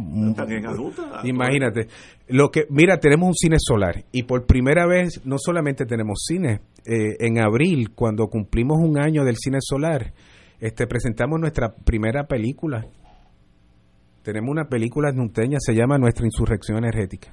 Ahí ahí narramos qué hemos hecho en Adjunta, cómo lo hemos hecho. El doctor Gerson Beauchamp habla de la parte técnica, los componentes, o sea, que es una forma de buscar la manera de, de educar y poner al alcance eh, eh, conocimiento para, para, para construir voluntad para el cambio. Así que, este, pues, por ejemplo, esas son formas que hemos hecho en las redes, hemos escrito, tenemos propuestas en, en nuestra página web, casapueblo.org. Así que, Casapueblo.org. ORG. Ahí uno puede entrar. y- También, oye, si ahí está, eso es importante. por ejemplo, eh, después de María, del huracán, aquí, pues todo esto se ha discutido de las muertes. Eh, Muertes, la mayoría asociada al tema energético. Nosotros a María Medina, que vivía en el sector El Hoyo, pudimos eh, construir un sistema de energía solar para que pudiera operar su máquina de diálisis peritoneal. Y, y luego de eso, pues hicimos cinco casas que tienen familias con diálisis peritoneal y que la- esa terapia es de 10 horas en su casa. Ah, pues ahora esas familias tienen seguridad energética para la terapia. Y ese, ese diseño que hicimos en aquel entonces está en la página web nuestra porque la intención es compartir el conocimiento y ahí está la sabiduría de Gerson Beauchamp. Ahí hay Braulio Castillo, un electricista de Cabo Rojo, no el, No el el artista, no el, no el actor. Eh, tra- trabajó en ese proyecto este increíble. El Colegio de Ingenieros y el Colegio de eh, Electricistas puede ayudar. de peritos, sí, claro. Para, para y orientar y, y dirigirlo a diferentes. Muchas. es- esto es lo bueno de energía renovable, que no hay una sola contestación, este no hay un monopolio de la solución, hay, hay empresas, usted tiene que cuidarse porque hay mucho buscón también, hay gente que se aprovecha. Eh, sí, sí, entonces Siempre usted. parece el tumbe. Bueno, pero ahí, ahí hay. O sea, la sabiduría va en, todos los renglones, no solamente en la parte técnica. Pero, pero hay mucho pasando y, y el asunto es que los cambios se pueden dar. Y, y cuando nosotros recibimos congresistas como Nancy Pelosi, que estuvo eh, recientemente, y luego Grijalba, y vienen otros, y después quieren venir más, en el tema político, yo creo que el tema energético es fundamental para abordar y destrancar el tema de la descolonización. Porque siempre hablamos de referéndum aquí, referéndum allá. Lo que leemos, lo que cada vez que viene un congresista de esto, lo que le decimos es que que ellos tienen un poder dictatorial sobre Puerto Rico y por lo tanto una obligación moral con nuestro país y que una manera de comenzar a abordar el tema de la descolonización es creando en esta coyuntura histórica un modelo de autosuficiencia energética, que el país se libere energéticamente. Y si queremos ser estados, pues podemos ver, usar de referente a Hawái, a California, a, los estados que quieren ser, producir su propia energía, o si queremos ser república, pues podemos mirar a Costa Rica, Uruguay, a otros, pero el, el, el, el construir un modelo de autosuficiencia energética va de izquierda a derecha.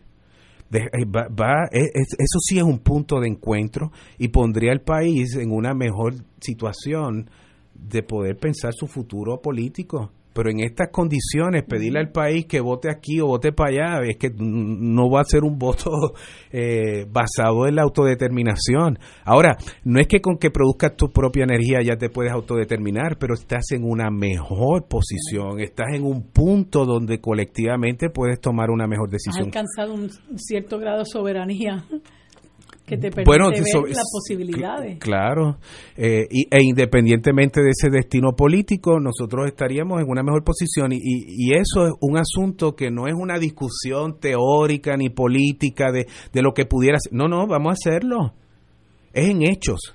Aquí estamos hablando de una propuesta que trae sobre Casa Pueblo sobre la mesa. Vamos a construir autonomía energética, soberanía energética, independencia energética, como le quieran llamar, que podamos producir nuestra propia energía y que esa riqueza se quede en el país, que se genere un modelo de activación económica y que el país este, se esté se autogobierne energéticamente porque nosotros no nos autogobernamos. Si hay una guerra ya, el precio del petróleo sube y acá deciden una cosa, nosotros no nos podemos autogobernar energéticamente con esa autoridad. Totalmente de acuerdo. Arturo. Eh, déjame hacerle una pregunta, Arturo. Este, em, esos rumores que hay de posible em, explotación de minas, ¿ustedes han escuchado algo? Eh, pues rumores, rumores son.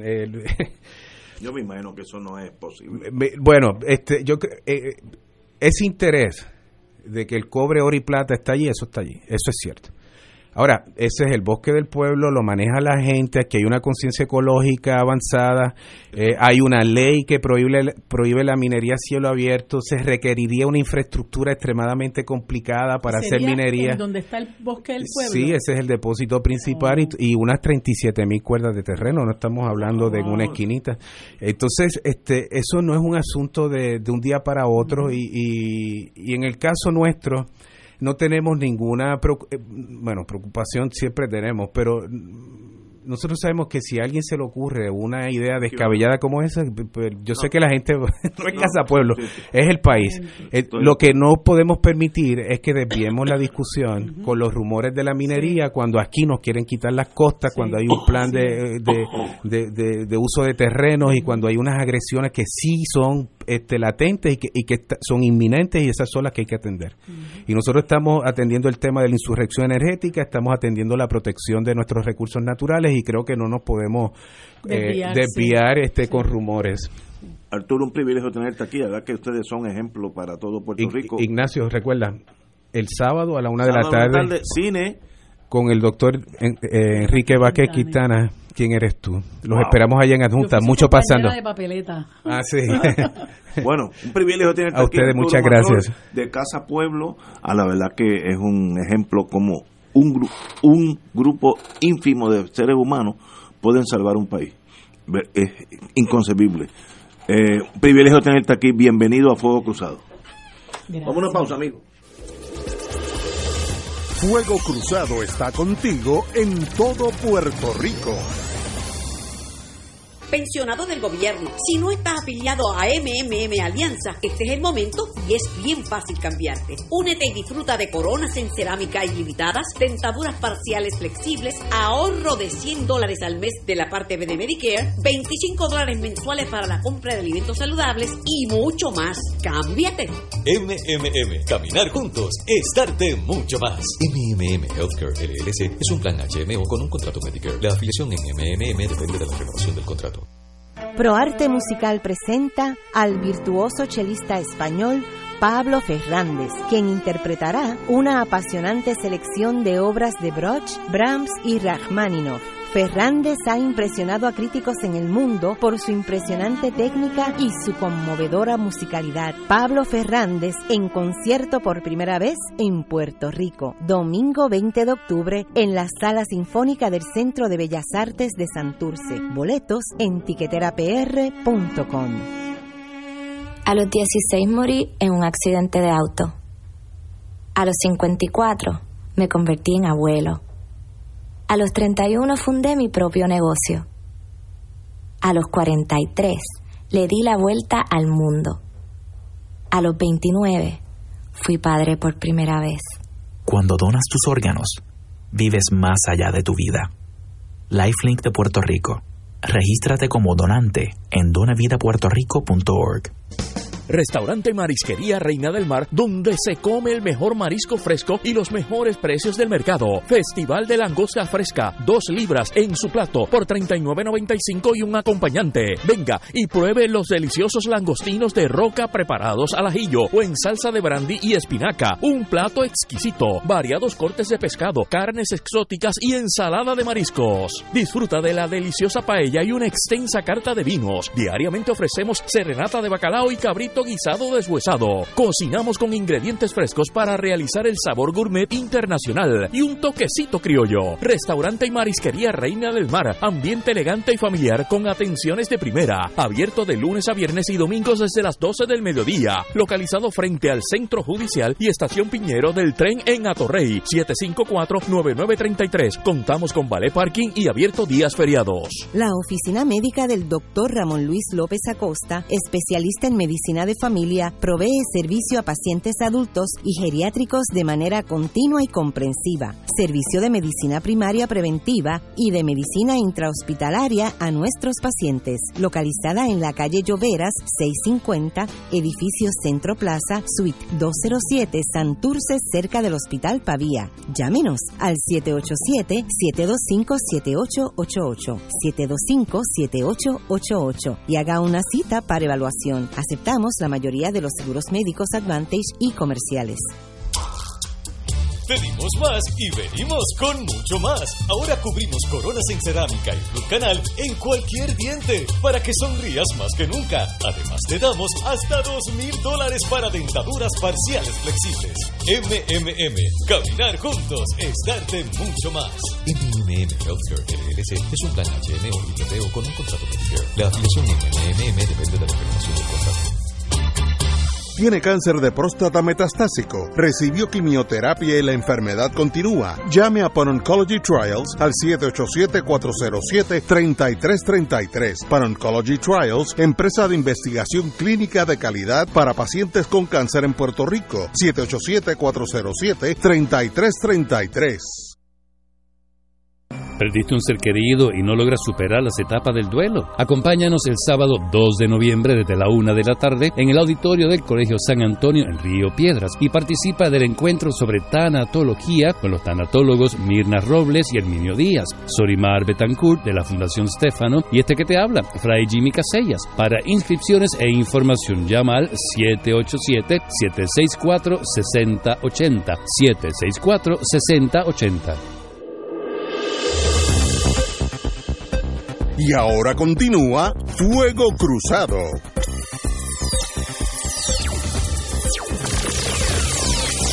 Amigos y amigas, Rafael Hernández, quien recuerdo yo niño, le gustaba mucho el béisbol, nuestro poeta, escritor, eh, tuvo un hijo que está aquí al frente mío, Chalí, eh, que ya nos conocíamos. Y es este sábado en librería El Candil, sábado, este sábado 19 de octubre a las seis y media, Rafael Hernández en la voz de su hijo, que es el compañero que está aquí. Así que, Chari, buenas tardes. Buenas tardes. Vino de, este, de esta pasadía, pasan tarde, mejor dicho.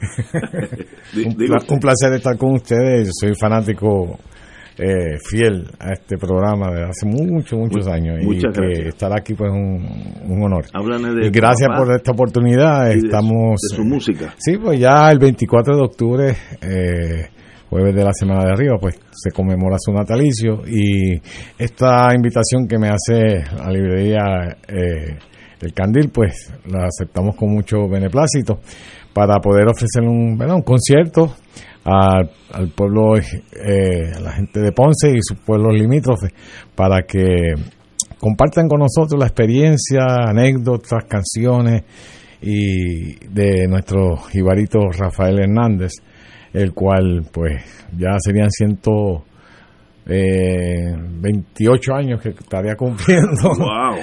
Eh, nació un, un 24 de octubre de 1891 en Aguarilla, en el barrio del Tamarindo. Y nada, este eh, vamos a estar con Alfredo Rivera, que es mi- el pianista que me acompaña en las Bohemias, que hemos estado trabajando desde hace un tiempo para acá. Y este sábado 19, pues a partir de las 6 y 30 estaremos allí eh, en un donativo de 12 dólares, eh, pero lo van a pasar muy bien, porque inclusive vamos a llevar una especie de, de, de bohemia basada en toda su obra musical, digo en casi toda su obra musical, ¿verdad? Porque es bastante extensa, pero la más conocida y a la vez pues voy a estar proyectando una serie de fotos, ¿verdad? Históricas y familiares, porque vamos a hablar entre canción y cancioncita pues a dar un- alguna anécdota de, por ejemplo, del Cumachero que nació como una canción de cuna. Cuando mi, mi hermano Rafael nació, pues papi se lo llevó a un rincón de la casa y empezó a mecerle, a mecerlo para dormirlo, pero en eso vino eso, esa inspiración, Inspiración. de que acumba, acumba, un banchero y por ahí siguió. Eh, y el Mi- compañero, pues, es una canción que ha recorrido el mundo entero. Eh, Mi tío, que era co- amigo de su padre, me indicó que es casi imposible a un ser humano recordar todas las canciones que tu papá escribió. Eso, eso- eso me dijo mi tío, así que eh, yo no, yo no sé mucho de música, pero me dijo, es imposible, fue eh, muy prolífico. eh, Sí, todo género de música, o sea, desde el bolero romántico, la, la guaracha, ¿verdad? Que muchos cubanos se creen que el cachita y, el buchipluma nada más es de, de ellos, ¿no? Eh, también, pues, compuso canciones infantiles, basadas en la fauna y la flora, como nuestro café, que dice, primero verde, después rosado, que al madurarse se pone colorado, y su granito se tuesta, se muele, se hierve, con agua y lo toma usted, es el café, ay qué rico, imagínate, Puerto Rico, y, y tiene fama de que el mejor café del mundo se produce aquí, y él lo describe desde desde que el proceso de que desde que está en la mata de la elaboración del producto del café y así por el estilo otras canciones más como el elefante soldadito de papel la piña y, y tu todo eso padre estuvo, estoy hablando de memoria, pero fallida. ¿Estuvo viviendo un tiempo en México o en...? Sí, en Porque México. Me estoy recordando lo que mi tío me dijo. Bueno, sí. Bueno, tuvo un recorrido musical muy interesante a partir de como miembro del ejército de, los Estados Unidos en la banda, en la Primera Guerra Mundial. Eh, luego, culminado el conflicto, pues viaja a Cuba, está cinco años allá trabajando del 20 al 25, se establece luego en Nueva York hasta el año 32 y de ahí parte a México. Ah, fueron unos 16 años radicados en, en- en dicho país y donde en un momento dado pues flora mucho la cultura eh, del arte mexi- eh, en México donde, empiezan a surgir o sea, la radio, el teatro, el cine. Participó en dos películas con Mario Moreno Cantinflas de las, No de las primeras. El Gendarme Desconocido y Águila Sol y luego, pues ya en el 47 viene con una eh, revista de artistas mexicanos a presentarse en Puerto Rico y ya hubo un acercamiento para que se estableciera y se quedara acá para trabajar la cultura y como eh, el auge ese que, que, verdad que se quería crear perdón no el auge sino más bien que se quería crear todo esto de la de la cultura de ahí que vienen los conservatorios de música las escuelas libres de música eh, la emisora del gobierno y papi pues eh, dice bueno pues yo creo que ya es tiempo de verdad de hacer trabajar para, para mis, mis íbaros. y ya aquí pues se quedó, ¿no? Hasta su muerte. ¿Y cómo se siente uno, Chalí, estoy hablando de usted, siendo hijo de una figura tan nacional, tan importante en el mundo? Bueno, eh, como yo he dicho, eh, he, expresado en ocasiones anteriores, o sea, yo conocí al padre. Eh, yo tenía recién 17 años cumplido cuando él falleció. Y todo ese evento que comenta, ¿verdad?, de la, del béisbol. Y, y mi padre era un carácter muy alegre y muy familiar. Y entonces ese ambiente familiar es el que yo me crié. El padre lo vine a, a percibir la, la, el amor, el cariño que guardaba su pueblo hacia su persona y también países en Latinoamérica ese, ese, ese, ¿verdad? Ese entierro, por decirlo así, fueron tres días donde pasó su féretro por el Capitolio, luego el Instituto de Cultura cuando estaba al frente de la Plaza Colón, eh, luego la alcaldía, luego una misa en la catedral y de ahí al cementerio Santa Magdalena de Paz y el viejo San Juan. Y yo esa primera noche eh, eh, vi todo ese andar y, respeto, ¿verdad? Desfile de tantas personas en el Capitolio. Es más, en una salgo afuera, la escalinata que da para el lado del Océano Atlántico. Veo tres figuras de jíbaros montados en sus yeguas, en sus baratas, o sea, y de momento Samuel R. Quiñones, entonces presidente del Senado, me hace una palmadita y dice, eso es en homenaje a tu querido padre, el jibarito. Y es wow. Eso, y ahí yo pues dije, ese era mi padre y ese era el pueblo que se estaba manifestando ese amor. Y esa llegada de mi padre a Puerto Rico, donde hubo un recibimiento bien apoteósico, y ya luego esas canciones infantiles que acabo de mencionar, pues una muestra de que llegar a su patria era, pues retornar a la patria era lo más glorioso para él, porque ya estaba con, con su gente, ¿no? Y, y poder eh, hacer labor no solamente musical, sino cívica, como en el caso del béisbol, ¿no? Que fue apoderado de equipo de pelota. Y, y, y, y a veces me topo con muchachos que jugaron con él y que no sabían que era Rafael Hernández, el gran compositor, pero que era un gran hombre que le demostraba amor y cariño. Y, y él, yo digo que un ser más feliz, a ver mucho, pero entre ellos estaba mi padre Rafael Hernández. Wow, interesantísimo. ¿Tienen Sí. más hermanos? Sí, sí, bueno. Mis hermanos Rafael, Miguel Ángel y Víctor, ya Rafael falleció, nacieron en México.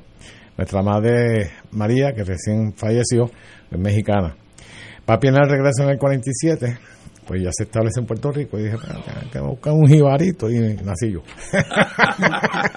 Al año siguiente, 48. Y de verdad que fue un- una familia muy linda.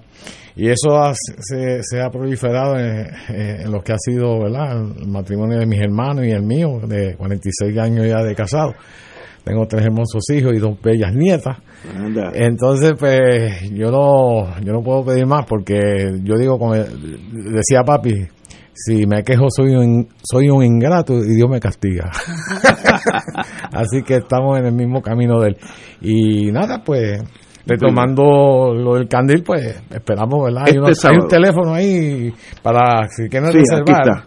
Sí, 242-6693. Sí, pero está 242-6693 y todo con 787. 400-400-6693. Eso es así. Allí es el candil, sábado 19, a partir Que pasado de las mañana, 6 de la tarde. a seis- seis y media de la tarde. y media. Chalí, en la, eh, Rafael Hernández en la voz de su hijo Chalí. Un privilegio haberte conocido. Ay, el privilegio ha sido mío y vuelvo y repito, permita a Dios que Dios le dé mucha salud y siga manteniendo este programa tan bien llevado y también eh, discutido y, y en armonía y Gracias. todo sea por nuestra patria Puerto Me- Rico. Me has hecho recordar a, a tu padre que hacía, bueno, decenas de años, décadas, que no lo recordaba, pero digo, la, vía la música constantemente. Sí, pero sí. recuerdo la imagen de él con mi tío en un en el Bithorn viendo, no, Bithorn no, Sisto Escobar, Sisto Escobar. viendo un juego. Sí, acuerdo sí. siempre con un sombrero muy elegante. No, y al lado estaba el canódromo. que era- Exacto, sí, de- los caballos. unos parquecitos de pelota. Bueno, pues, Hermano, gracias. un privilegio, gracias. Chalí. Muchas gracias. Rafael Hernández en voz de su hijo Chalí este sábado, pasado mañana, librería El Candil, seis y media de la tarde. Ok. Privilegio ahí tenerte aquí. esperamos. Saludos. Bueno, nos quedan tres minutos. Oye, Eh, quería, eh, eh, perdona que, que interrumpa con esto, pero es que me parece que no debemos pasar por alto que hay una amenaza de parte de la Junta de Control Fiscal de darle otro machetazo al presupuesto de la Universidad de. Puerto Rico de unos 71 millones de dólares. La actitud del presidente de la universidad, como siempre, muy pusilánime, eh, en vez de exigir que no haya ese corte que amenaza con el cierre de algunos recintos. Después que le dijo al país cuando llegó a Puerto Rico, un tiempo después de que lo, hayan, lo hubieran nombrado, con el salario Cadillac que tiene, de que los recortes eran manejables, ahora empieza a, a plantear eh, que va a pedir a la Junta de Control Fiscal que no haga ese recorte, en vez de exigir que no se continúe con la agenda de desmantelar eh, nuestra universidad.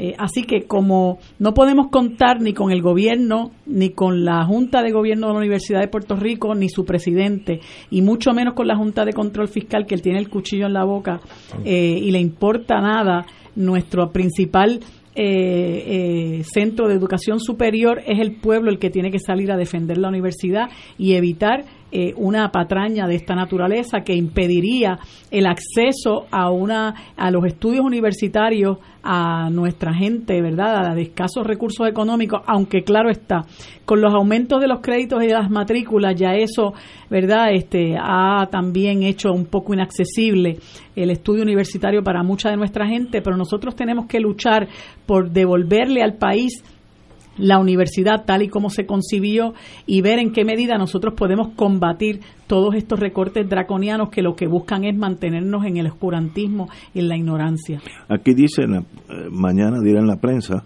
eh, que Jorge Haddock, presidente de la universidad, cito, ha comenzado a hacer gestiones con la Junta de Supervisión Fiscal para evitar que el próximo presupuesto se le recorte 71 millones de dólares en el plan fiscal, lo cual conllevaría cerrar un, un- dice un, un- tal vez un recinto. Mm. Eh, obviamente, pues se afectarían los estudiantes de ese recinto, de eso no hay duda. Así que si se puede evitar eso, como yo dije anteriormente, en inteligencia se estudia que la educación de un país es lo que hace el país. Sin educación puedes tener pozos de petróleo, las minas de Kilimanjaro y sigue siendo salvaje. Así es que usted tiene, la educación es el ancla, la espina dorsal de una nación. Sin eso no hay nada. Puede haber todo el mundo en carro finísimo, totalmente ignorante. Así que con la educación para mí no se juega. Eh, y este eh, este recorte de 71 millones, donde ya se ha recortado otro, este no es el primero que llega, pues sencillamente es un golpe casi mortal a nuestra querida universidad, que somos todos de allí.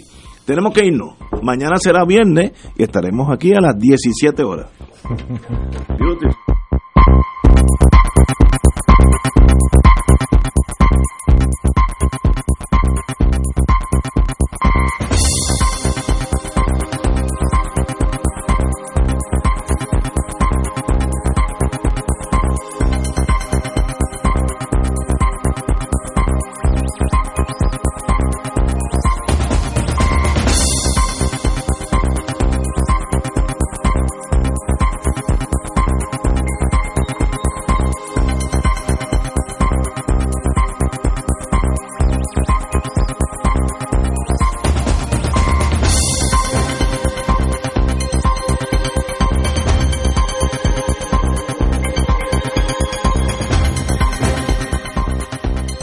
Esta emisora y sus anunciantes no se solidarizan necesariamente con las expresiones vertidas en el programa que acaban de escuchar.